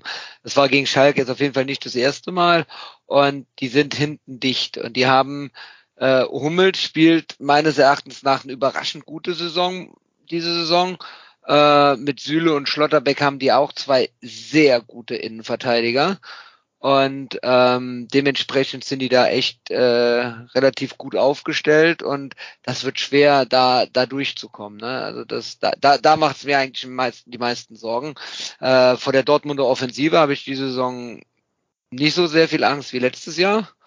Aber jetzt habe ich hier was gejinxt. naja, wir werden auf Ähm, jeden Fall zwei Tore schießen müssen, um das eine Modest-Tor auszugleichen. nein, nein, nein, nein, nein, der wird ja nicht spielen. Der wird ja nicht spielen. Mokoko Der wird mindestens spielen. zehn Minuten spielen, das reicht ja vielleicht. Ja, aber äh, ich glaube, ich glaube, das Ding, wir, wir sind da nicht chancenlos und äh, ich glaube auch wirklich, dass wir da was holen können. Das haben ja auch die letzten Spiele gegen Dortmund immer gezeigt. Ne, es war, es war nie so, dass wir da chancenlos untergegangen sind. Das, wenn, wenn wir verloren haben oder auch letzte Saison das Spiel in Dortmund, wenn ich mir da, das nochmal vor Augen sehe, wir, wir waren die bessere Mannschaft. Wir haben halt einfach nur das Tor nicht geschossen. Ne? Und äh, dementsprechend glaube ich, glaube ich schon. Also Angst nicht. Nach einer Erholung jetzt, ich finde es gut. Ich finde es äh, dadurch, dass wir auch die englischen Wochen und die Doppelbelastung haben, äh, finde ich es gut, dass wir es nach einer Länderspielpause haben. Da sind wir nämlich erholt und äh, dementsprechend ähm, sollen sie mal am 1. Oktober kommen. Ich sehe dem auch relativ gelassen entgegen. Also klar können wir die weg, gewinnen. ne? Äh, Nee, aber natürlich können die gewinnen. Das ist gegen Dortmund immer eingepreist, dass die auch mal Ja. gewinnen. Ähm. Gut, Dortmund hat dann immer dieses Problem, und das, ich weiß gar nicht, woran das liegt bei denen, aber die haben ja leider immer extrem viele verletzte Stammspieler. Also diese ganz tragische Story mit Haller haben wir alle mitgekriegt. Jetzt hat sich ja leider Gottes schon wieder Marco Reus verletzt, finde ich echt schade für den, also persönlich für ihn. Es ist ja wieder ein Jahr, wo ein großes Turnier anstünde, bei dem er hätte mittun können. Ja, wobei die Verletzung nicht so schlimm sein Ja. wird und die WM wohl nicht in Gefahr sein Das soll. habe ich nie mitgekriegt. Schon mal gut für ihn. Ist der denn, ich verfolge Nationalmannschaft zu meiner Schande ja wirklich überhaupt nicht. Also, der wird ja wahrscheinlich mal, nehme ich an, schon irgendwie zum Kader gehören, aber spielt der da auch in der Nationalmannschaft oder ist der eher so Ka Kaderspieler 16, 17?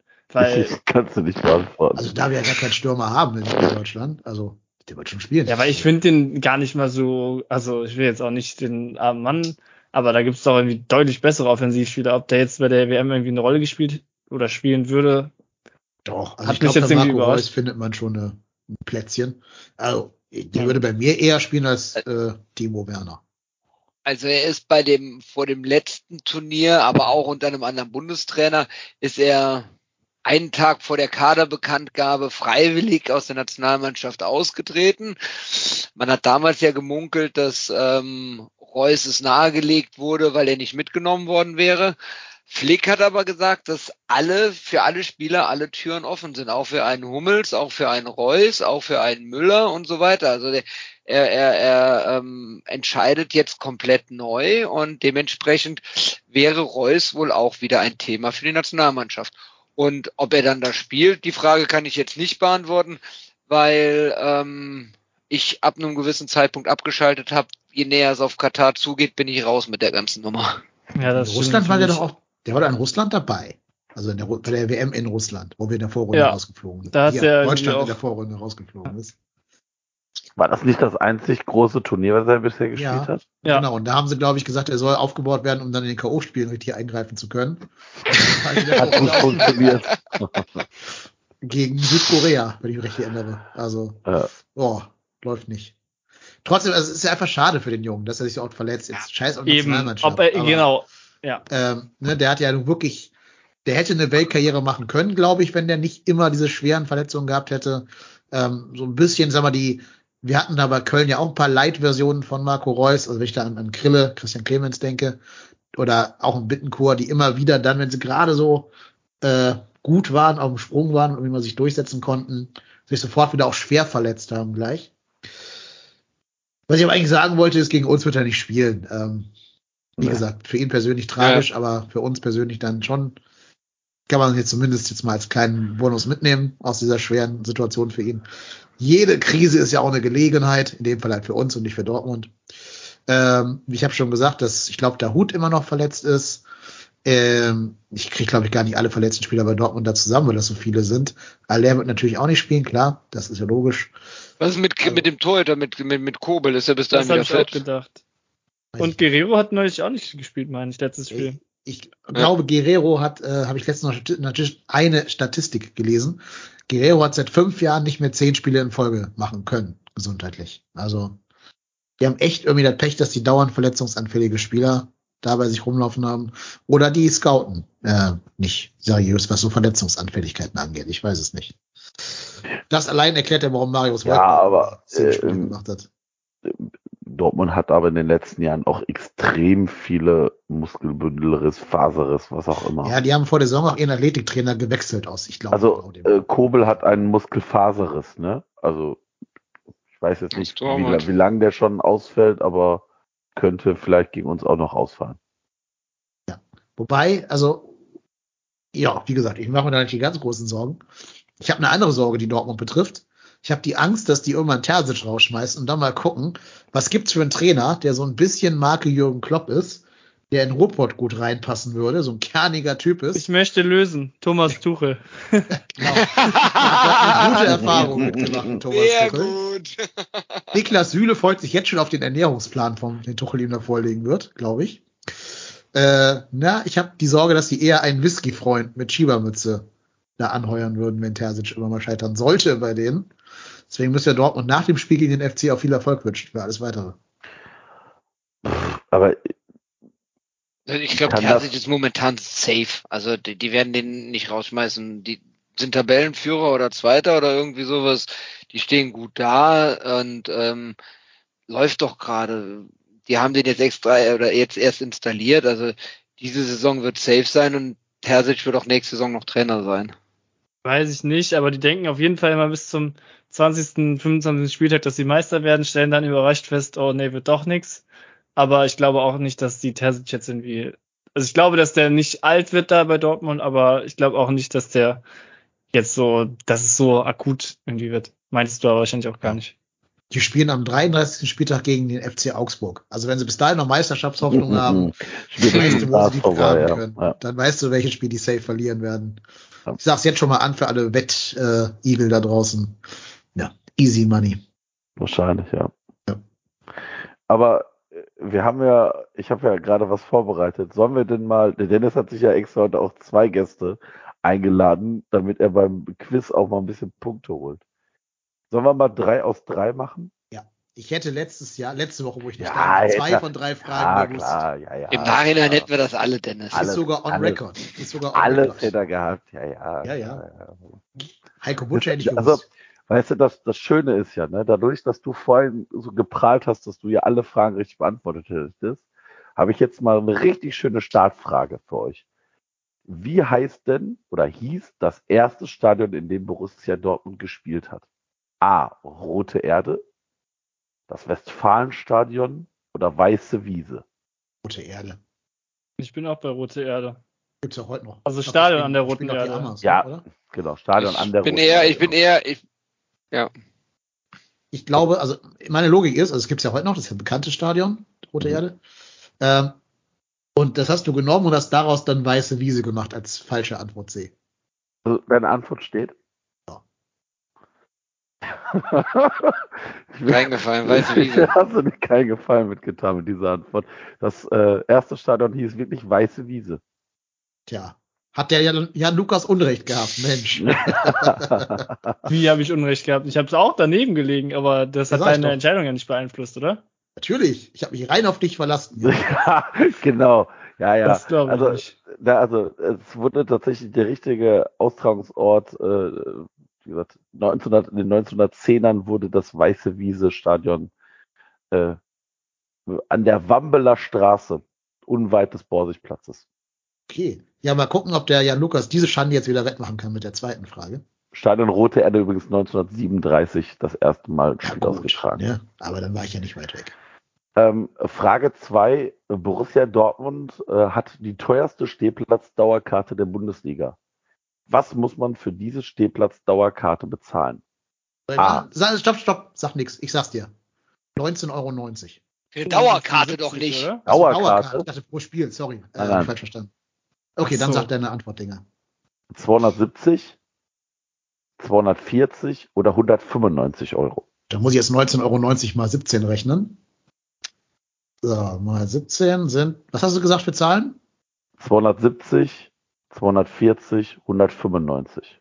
Okay, passt gar nichts davon. Also ich weiß nicht, was die, die haben ja diese, die haben ja diese Aktion kein 20 für einen Steher. Das weiß ich halt. Die kommt ja aus der Dortmunder. Ja, aber es war auf 20 Mark, ne? Ja? Mhm. Bist du sicher? Nee, nee, ja, nee, nee, nee, nee, nee. das war 20 Euro beim HSV damals. Oder 20 Euro, ja, okay. Ja, ja, 20 Euro beim HSV. Ich verbinde die vor allem mit Kevin Großkreuz, der die so publik gemacht hat und der hat ja nicht zu D-Mark-Zeiten da bei denen gespielt.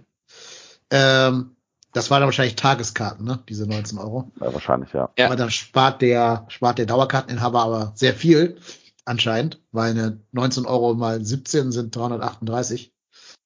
Äh, mit anderen Worten, ich weiß es nicht. Du sagst, die haben die teuersten. Mhm. Darf ich zwei Fragen stellen zu dieser, zu dieser Kategorie? Ja. Die eine Frage ist, ähm, wir reden jetzt hier von den regulären Preisen und nicht von den ermäßigten Preisen für Schüler Nein, nein, und Studenten nein, nein, und so nein, weiter. nein, nein, nein, nein. Äh, Ganz normaler Standardpreis ohne äh, hier äh, Seniorenrabatt, Schülerrabatt, was auch immer. Okay, und ist das äh, inklusive internationalen Wettbewerb oder ist das rein auf die Bundesliga bezogen? Ich glaube, es ist rein auf die Bundesliga bezogen. Okay. Okay. Ähm, Erik, was kostet denn bei St. Pauli eine Dauerkarte? Ich, ich, ich habe ich hab, ich, ich hab Sitzplatz Dauerkarte da, deswegen ist das jetzt keine Ahnung, wie teuer da die Stehplätze sind, Okay. aber Jan Lukas, was kostet eine FC-Dauerkarte? Steher. Hast auch keine, ne? Aber Ja, ich du's? bin dank meines jungen Alters äh, da nicht äh, in der Hm. Möglichkeit, eine zu haben. bist wahrscheinlich Platz 7300 irgendwas auf der Ja, Warteliste. irgendwie sowas wahrscheinlich. Ja. Hm. Sag doch mal die Zahlen bitte. Ich bin schlechter mit Zahlen zu merken. 270, 240, 195. Kann ich mittlerweile auswendig. Ja, 240. Goldene Mitte 240. Richtig. Wa- Was kostet die bei uns? Weiß das jemand?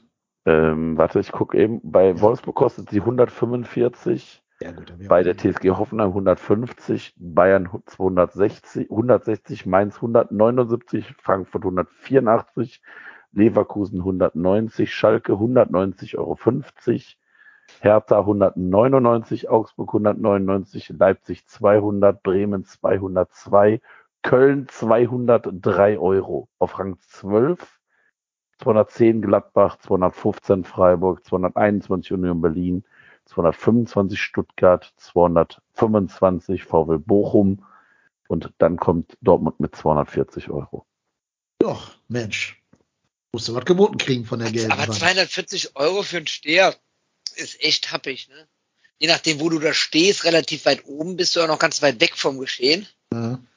Wenn es Ja, echt eine. Bundesliga ist, hast du ja auch, sagen wir mal, nicht die Highlight-Spiele darunter dann bei, bei deinen Ja. 17 Spielen.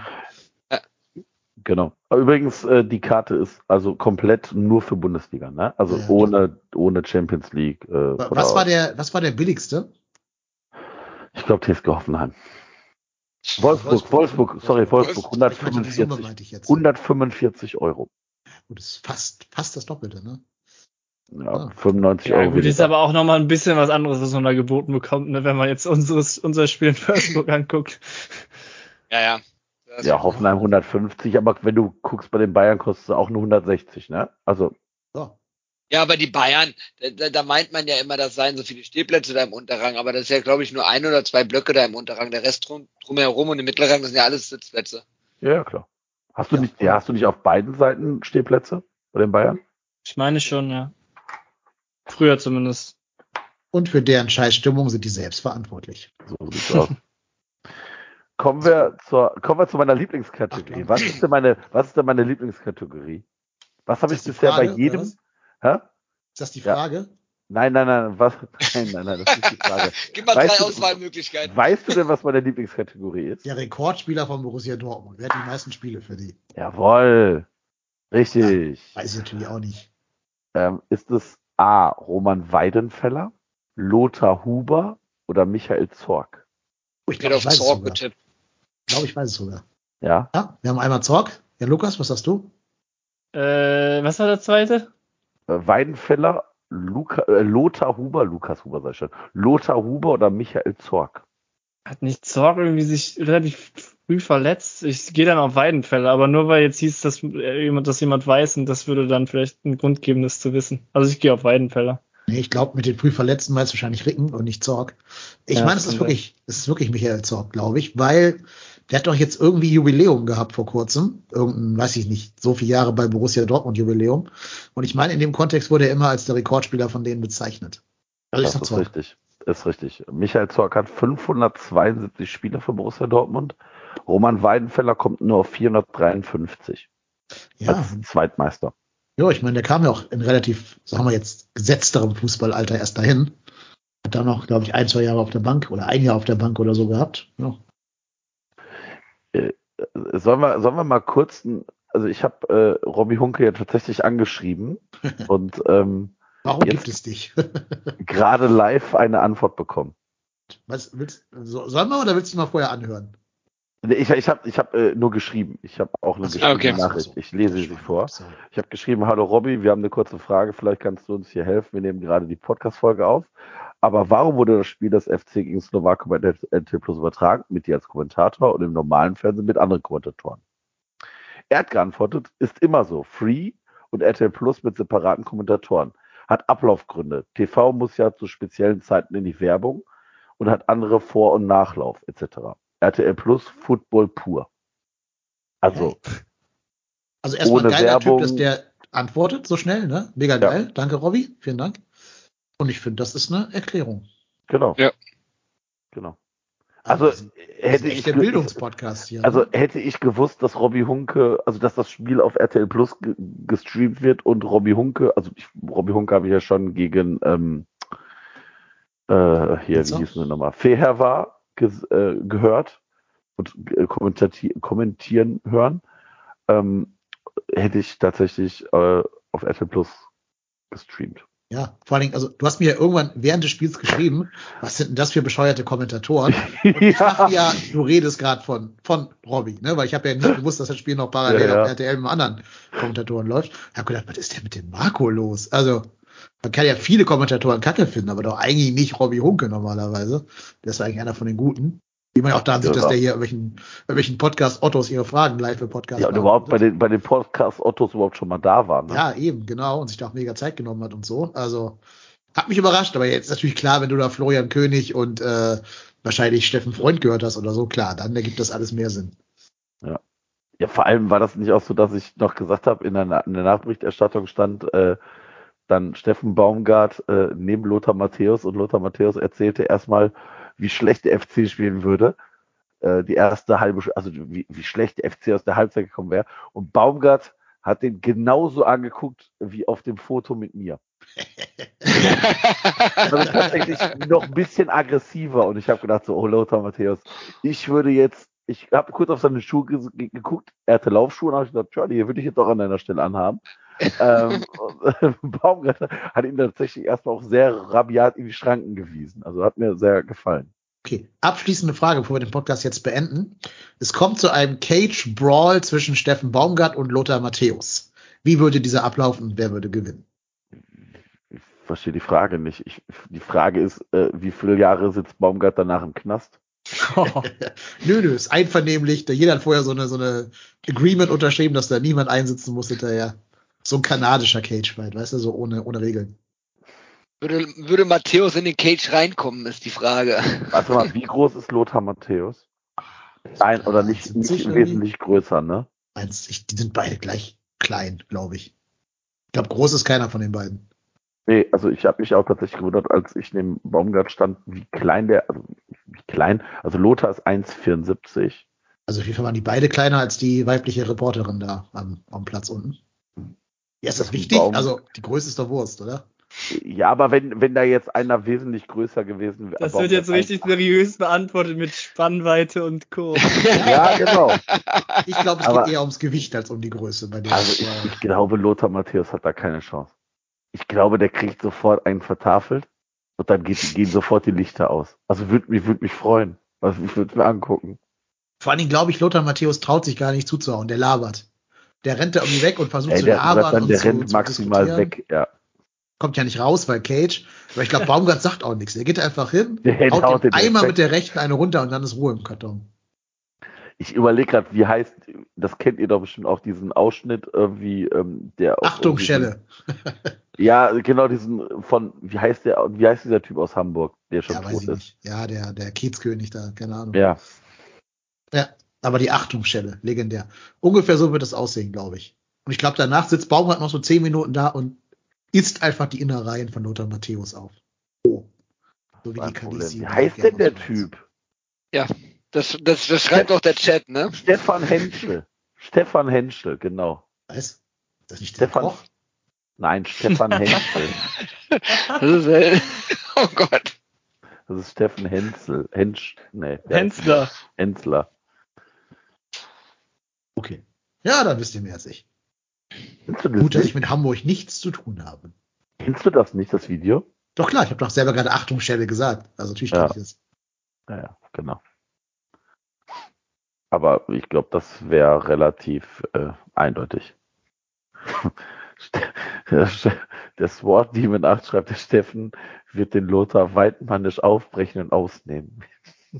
Das glaube Ja. Aber wie kommt ihr auf Lothar? Also, ich weiß, wie- warum ihr auf Lothar Matthäus kommt, aber wieso sollte es eine Option sein, dass Lothar Matthäus da irgendeine Chance hat? Also, Also auf Lothar Matthäus kommen wir, weil der bei RTL wegen in der RTL Halbzeitshow ja, drin genau. war, ja. Ja, ja. Ich meine, das ist ja einfach unfair. Du kannst ja auch nicht irgendwie einen Boxkampf zwischen einem Neugeborenen und seiner Mutter irgendwie austragen. So. Das ist, ja, du hast Ideen. Okay, okay. also von den alle, alle, alle aktuellen Bundesliga-Trainer müssen in so einen, so einen großen Cage gegeneinander. Wer ist der Last Man Standing? Alle aktuellen Bundesliga-Trainer. Boah, Soll ich gar nicht, krieg gar nicht alle Bundesliga-Trainer auf euch die Kette. Pass auf, Ja. ich mach das eben schnell. Äh, bei Bochum müssen wir jetzt mal Heiko Butscher nehmen. Der hat auf jeden Fall den besten Namen für diesen, diesen Cage-Fight. Definitiv, definitiv. Billy the Butcher auf jeden Fall. Also, Butcher äh, bei Bochum. Kovac bei Wolfsburg. Materazzo bei Stuttgart. Ähm, Seoane bei Leverkusen. Äh, Kramer bei Schalke. Schwarz bei Hertha. Ähm, Rose bei Leipzig. Enrico Maaßen bei Augsburg. Ole Werner bei Werder Bremen. Steffen Baumgart bei uns. Bei Mainz ist es äh, hier der Bo Svensson. Bei Eintracht Frankfurt ist es Olli Glasner. Bei Borussia Mönchengladbach ist es Daniel oder David Farke, ich weiß nicht, wie der mit Vornamen heißt. Bei Bayern ist es der Schnittlauch. Ähm, bei Hoffenheim ist es äh, André Breitenreiter. Freiburg ist es hier unser Freund, der, ähm, na, wie heißt der? Christian Streich. Christian Streich, genau. bei Dortmund ist es Terzic und bei Union ist es Urs Fischer. Ich würde sehr viel Geld auf jeden Fall bezahlen, das zu gucken. Also, äh, wenn die alle in einem, also tatsächlich. Und das ist eine Ich- ich sag- also, ich sag, die Let- Beim Trainer Die, lernen. let die letzten drei werden Farke, Svensson und Baumgart sein. Die letzten drei Stehenden. Ich hätte, Ja. ich hätte, ich hätte gesagt, Seoane, der ist mir suspekt, der Typ. ähm, Der glitscht sich auf jeden Fall überall durch mit seinem Haar. wo er seinem, seinem Haar glitscht sich da immer weg, ja, das ist auch eine gute Idee. Also, ich glaube so, ach, ich glaube Kovac, der hat auch. irgendeine, ab, der, hat da, der hat da irgendeine abgebrochene Flasche noch hinten. Ich, irgendwo. ich glaube halt auch, man darf Kovac nicht unterschätzen. Das ist, glaube ich, der Einzige, der schon mal echt gekämpft hat von denen. Ich wollte gerade sagen, also Kovac so, der hat äh, auf jeden Fall in der Jugend schon ordentlich Schellen verteilt. Also wahrscheinlich Das nicht nur. Schellen. Und äh, Fischer, na, weiß ich nicht. Ich glaube, den darfst du Nee. wahrscheinlich auch nicht zu sehr reizen. Ja, also ich glaube, Kovac und äh, Svensson und Baumgart machen es unter sich aus. Bei Baumgart kommt es drauf an, wie seine Stimmung ist. Ja. Und äh, Ich wird erstmal von sagen- Christian Streich vollgelabert? ja, dann, dann ist er auf jeden Fall der klare Sieger. Aber sonst würde ich auch, also fand ich sehr gut, äh, dass Kovac irgendwo noch äh, eine Flasche herzaubert. Auf jeden Fall. Oder Hat irgendein immer dabei, Springmesser oder so. Präventiv, ja, ja. Ja. Irgendwo im Stiefel schafft oder so. Das glaube ich auch. Der allererste, der Wein wegläuft, ist natürlich Julian Nagelsmann, da müssen wir gleich drüber reden. Ich, Nagelsmann könnte aber auch so ein Überraschungssieger sein, weil der die ganze Nein. Zeit heult. Der sitzt die ganze Zeit heulend in der Ecke und alle denken, der ist raus. Und dann steht er nachher auf. Cool. Und haut dann von bei so hinten einem, oder so, bei so einem Cage-Match, da hat keiner Gnade. Wenn du da sitzt und heulst, bist du tot. Ah. Der kippt diametral ab aus dem Ring. Das, das wäre der große Vorteil von Thomas Tuchel, wenn er da mitmachen dürfte. Er kann einfach durch die Gitterstäbe entkommen. Der passt Aber- ja durch. Das ist wohl wahr. Aber äh, ähm, äh, glaubt ihr tatsächlich, dass Nagelsmann die Saison überlebt? Ja, Ach, jetzt mit Tuchel auf dem Markt, ne? Ja? Oder mit Löw auf dem Markt, ne? Ich, ich Die glaube, Frage ist, wie schwer sind die 25 Millionen und was gibt's für, für, für, für, für Kündigungsfristen, wenn die den jetzt rausschmeißen? Was hat der nicht Kündigungsfrist? Äh, Ausstiegsklauseln? Nee, wie nennt man das? Abfindungszahlungen, so. Ja, ich ich Äh, wenn glaube die den jetzt sogar, rausschmeißen. ich glaub sogar eher äh, Achtelfinale Champions League wird's entscheiden. Ich glaube, wenn das irgendwie schiefgehen sollte, auch wenn die jetzt einen guten Gegner kriegen sollten, irgendwie einen, der Zweiter wird in der Gruppe oder so. Das ist ja letztes Jahr, glaube ich, auch im Achtelfinale gescheitert bei denen, ne? Glaube ich, mich zu erinnern. Oder war es Viertelfinale, auf jeden Fall sehr früh. Ähm, dann ist halt egal, was der in der Bundesliga macht, ob er da jetzt noch die, die vier Punkte Rückstand aufholt oder nicht, aber Champions League gilt. Also wenn Rummenigge noch was zu sagen hätte, dann würde ich auch sagen, Tuchel wird's relativ bald, aber ähm, so kann ich mir das nicht vorstellen. Ich glaube auch nicht, dass Oliver Kahn den da lange rumwurschteln lässt, wenn das nicht läuft. Das kann mir auch nicht vorstellen. Aber Rummenigge ist halt immer so ein riesen Tuchel-Fan gewesen. Ja. Ich weiß gar nicht, ist der komplett raus, der Rummenigge, oder hat er noch irgendwelche Funktionen bei denen? keine Ahnung. Das ist jetzt ein Verein, den verfolge ich nicht auch noch. Ja, hier äh, 0, Köln, 0,2 Kölsch setzt auf den Trainer von Stuttgart, also auf Pellegrino Montarazzo. Der Als nächste SWAT Demon sagt, Oder dass der es zu SWAT Bayern geht. nee, äh, Nein, für, den, Cage für den. Brawl. Das Cage Immer noch Match. für den Brawl, Ach glaube ich. so. Ähm, die sind jetzt erst beim Brawl angekommen, hier der Chat, der hat ein bisschen Delay. Dann Ich habe ich hab vor allen Dingen die ganze Zeit zwei Kölsch gelesen. Böse. Passt, passt, passt, passt. 0,2. Es tut mir wahnsinnig leid. Passt. 0,2 Kölsch. äh, Sword Demon schreibt, Sword Demon schreibt, wenn Seoane Lederhandschuhe anhätte, sähe er aus wie ein Auftragskiller, die darf man nicht unterschätzen. Ich glaube, für den Brawl bringt er direkt die Quarzhandschuhe mit. Ähm, na gut, haben wir jetzt, glaube ich, hinreichend besprochen alles. Morgen ist Mit Mitgliederversammlung vom 1. FC Köln. Ich glaube, wir erwarten da alle keine äh, ganz, ja, wie soll ich sagen, keine fundamentalen Veränderungen im Verein. Es wird wahrscheinlich viel um ähm, Nizza und, und Hooligan-Probleme und Südkurve und so gehen, kann mir vorstellen. Aber ansonsten wird die Wahl, vermute ich, relativ gesittet vonstatten gehen, weil es gibt ja nur eine, ein, ein Trio, was da vorgeschlagen wurde. Ja, ich weiß nicht. Habt ihr andere Erwartungen an diese MV morgen? Ja, Lukas wird ja da sein, hat er uns verraten im Vorgespräch. Ja, ich hoffe einfach, dass genug da sein werden, weil, wie du sagst, die alle sagen irgendwie, ja, ist irgendwie relativ egal, aber letzten Endes ist es ja schon schöner, wenn dann ein Vorstand bestätigt wird von, ja gut, 10.000 ist vielleicht fast utopisch, aber von, äh, von einer großen Masse ist auf jeden Fall demokratischer als von irgendwie zwei Pappnasen, die es da irgendwie noch eingefunden haben. Und zwei Kölsch, die sie eingefunden haben. Ja. Ja, also ich nee, fände ich schön, wenn da einige kommen würden. Ich rechne aber nicht mit einer großen Teilnehmerzahl, ehrlich gesagt. Nee, ich auch nicht, deswegen sage ich's. Also nicht, dass jetzt hier plötzlich äh, eine Million Menschen äh, mobilisiert werden durch meine nicht sehr flammende Rede, aber ich fände es trotzdem schön, wenn da ja, mehr. Millionen wird auch gar nicht reingelassen, leider. So viele haben keine Mitgliedskarte. Gibt es eigentlich irgendwelche Gründe, weswegen das nicht mehr hybrid stattfindet? Oder habe ich jetzt irgendwas verpennt und es findet hybrid statt? Nee, ich glaube leider nicht Ist bei einem nicht Stream. hybrid. Also man kann es nicht mal streamen, leider. Ja, waren ja letztens auch nicht so viel mehr Leute oder es hat, glaube ich, überhaupt nicht mehr Leute, als es dann letzten, die letzten Mal digital war. Und das scheint dann doch sehr großer, also ist ja klar, Demok also wenn du es irgendwie sauber machen willst und musst, dann ist das natürlich ein riesiger technischer Aufwand und ich glaube, es hat sich einfach nicht gelohnt für die paar Leute, die dann mehr da waren, wenn überhaupt mehr da waren. Also Claudia sagt, es wird gestreamt. Claudia, ist, ist das die Einladung zu euch? Live bei euch, im- live bei euch im Wohnzimmer? Erik und ich kommen. Wir bringen auch kein auch. Bier mit. Ihr müsst selber, selber Bier bereitstellen. Alkohol, Äh, wir machen aber ja alkoholfrei. Also insofern. Ja, bei mir ja. Bei dir. Aber, ja. Also ich hatte Ich nichts muss, von ich muss fahren. Achso, ah, schade. Ich hatte nichts von dem Stream gelesen, ehrlich gesagt. Aber wenn Claudia sagt, die ist ja besser informiert als wir, dann glauben wir das mal. Äh, 0,2 Kölsch möchte gerne wissen, wer auf die MV geht. Von uns glaube ich jetzt nur Jan Lukas, ne? Marco, weiß ich nicht, du? äh, nee, ich äh, werde leider aus beruflichen Gründen nicht teilnehmen können. Genau. Und er möchte gerne wissen, äh, wann denn die Mützen überreicht werden. Marco. Da sind wir tatsächlich aktiv, also bin ich aktiv äh, äh, mit auch dem besagten Ho im Austausch, ähm, weil ich die gerne nicht nur an den Ho übergeben möchte, sondern an die Spieler, also an die Beteiligten oder zumindest an jemanden äh, irgendwie am Trainingsplatz und da sind wir gerade im Austausch, wann und wie. Also wir haben ein vorsichtiges Go bekommen. Okay. Bin mal Das gespannt. ist ja schön zu Vor hören. allen, Dingen, vor allen Dingen hätte ich gern, dass irgendeine neutrale Person daneben steht und nur das Gesicht vom Baumgart filmt, wenn er dich wieder da antanzen sieht. Ja, ey, was Ja, soll ich- großartig. ja, da freue ich mich auch schon drauf. Ja. Okay.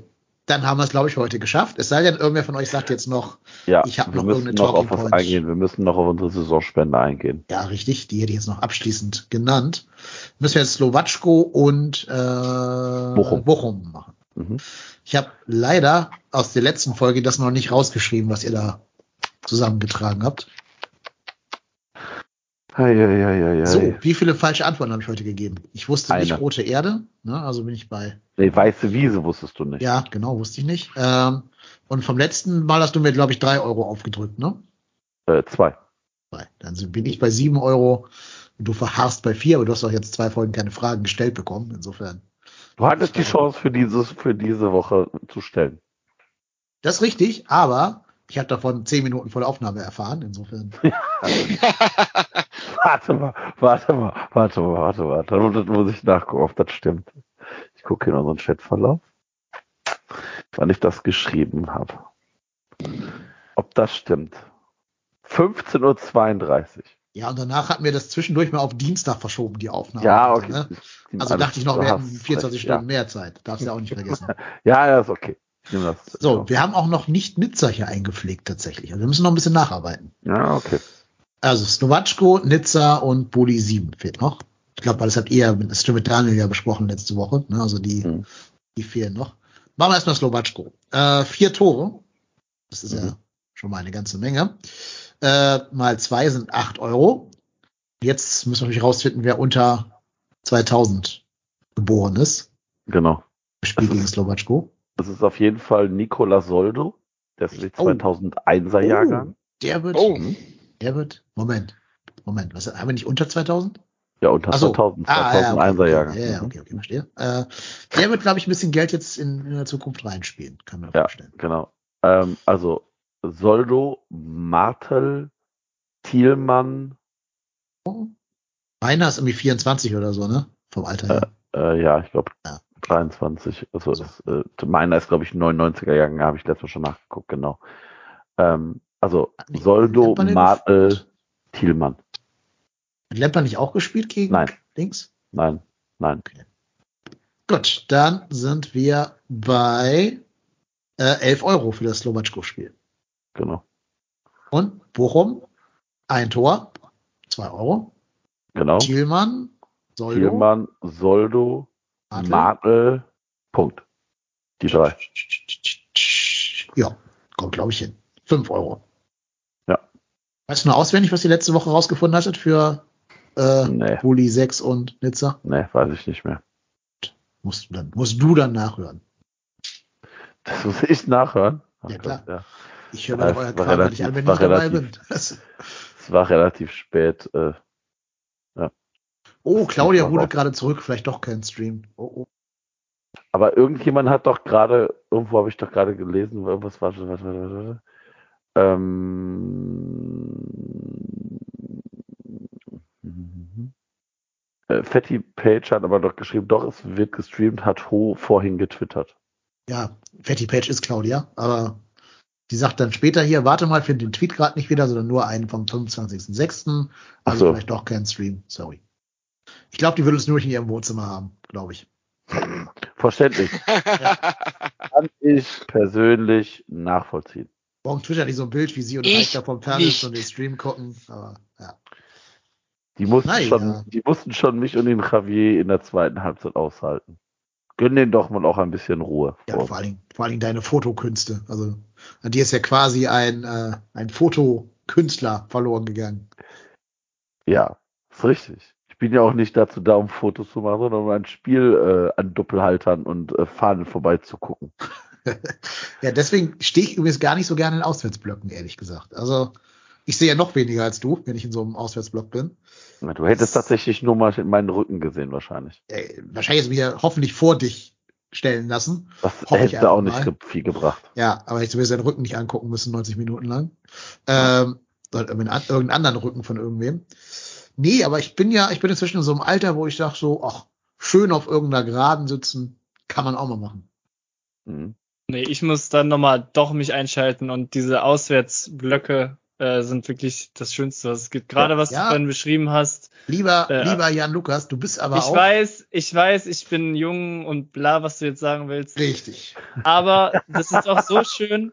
Ich wollte sagen, du, du- bist, du bist drei Zentimeter größer als ich, wollte ich eigentlich sagen. Ja, Aber, ich bin, ja. glaube ich, äh, deutlich größer tatsächlich.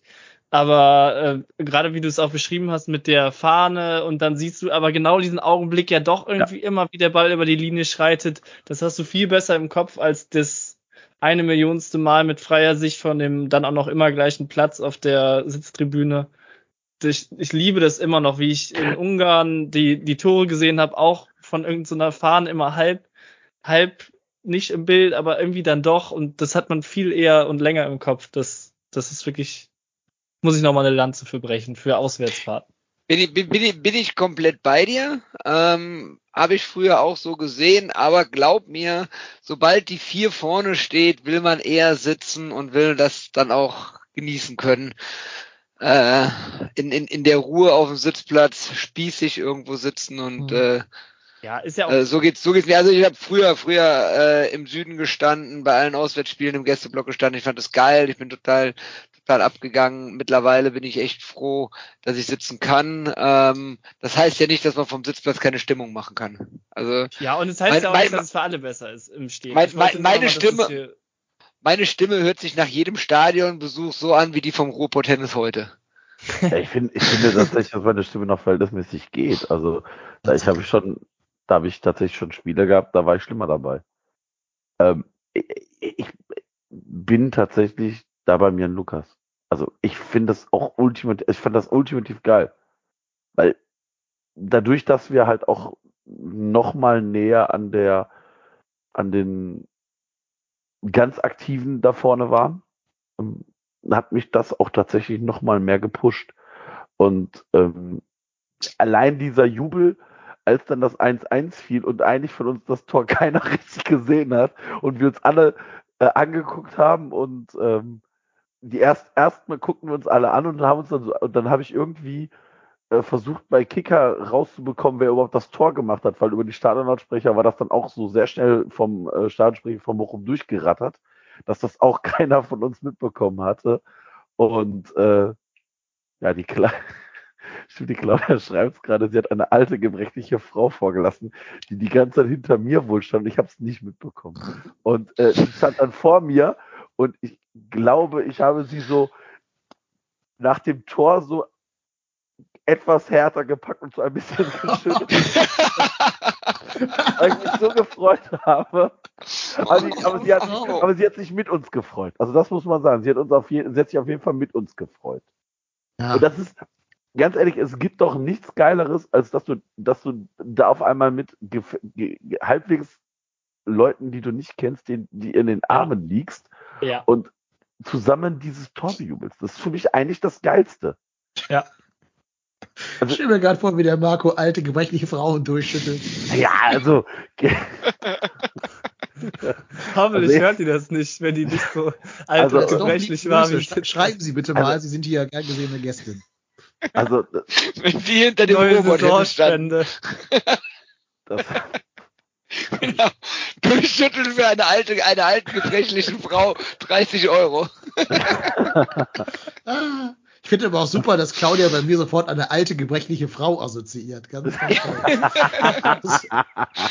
Dennis, so alt bist du noch gar nicht. Nee, aber gebrechlich anscheinend.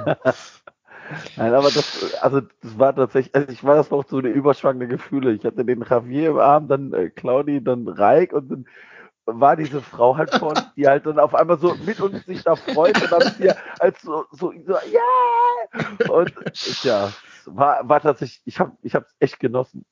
Und ähm, ich, ich sage jetzt mal, ich sag's mal so, wenn wir das, wenn Soldo das 2-1 wirklich gemacht hätte, dann hättest du die alte gebrechliche Frau geküsst. Dann, dann hätte eine Frau eine neue Hüfte gebraucht wahrscheinlich. Dann, dann, dann, äh, also wahrscheinlich wäre ich mit dem Javier dann heute noch in Bochum. Weil der Javier sagte dann irgendwann nach dem 1-1, äh, dann, äh, also jetzt machen wir noch, pass auf, 93. Minute, Ecke und dann steht 2-1 für uns. Und wisst ihr, wann dieser Schuss war? In der 93. Was? Minute. Yep. Und ja. ich glaub mir, ich wäre heute noch im Bermuda-Dreieck. Im Bermuda-Dreieck verschollen, das passt doch tatsächlich. Ja. Ja. Übrigens, falls, falls wir mal irgendwann zusammen äh, auf eine Karnevalsfeier gehen sollten, Marco, ich habe schon unser perfektes Pärchenkostüm. Jetzt bin ich gespannt. Asterix und Obelix. Ja.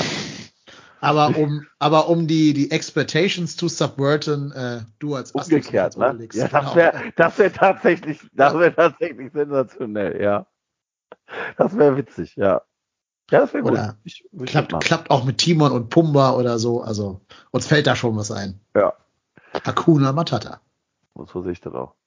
Gut, ich glaube, für heute haben wir es jetzt geschafft. Es wird langsam albern. Also insofern verabscheuen wir uns hier mal aus der Podcast-Aufnahme. Vielleicht, wenn der Twitch-Stream nett zu uns ist, machen wir noch hier so eine kleine Nachlaberrunde. Aber für den Podcast soll es das für heute gewesen sein. Ich bedanke mich ganz herzlich bei unseren Gästen. Namentlich war das zum einen der Erik. Ja, vielen Dank, dass ich wieder dabei sein durfte. Es hat wie immer sehr viel Spaß gemacht. Und auch vielen Dank an den Chat. Das war jetzt das erste Mal mit Chat hier. Ähm, Finde ich eine absolute Bereicherung, auch während der Aufnahme. Vielen Dank. Auf Twitter bist du der Ed Hibaria, da kann man dir dann gerne folgen. Und unser zweiter Gast ist auf Twitter, ich hoffe, ich sage es jetzt nicht falsch, der Ed Passwinkel. Ist das richtig? Ja, ne? Das ist dermaßen korrekt. Gut. Und sein bürgerlicher Name ist Jan Lukas und er schreibt für fc.com unter anderem. Danke, dass du da warst, Jan Lukas. Ja, sehr gerne und danke für die Einladung. Es war wieder sehr lustig. Genau. Ja, auch nochmal vielen Dank an den Chat, dass ihr da so fleißig hier mitgeschrieben und gechattet habt. Das macht's in der Tat und nochmal zum ganz anderen Erlebnis. Also da kann ich mich dem Erik nur anschließen. Ja, Marco, du bist der Ruhrpott-Tennis auf Twitter. Ich bin sieht's der KY Lennep und wir vier und der gesamte Chat sind trotzdem hier. Macht Idiot. Tschö. Tschüss.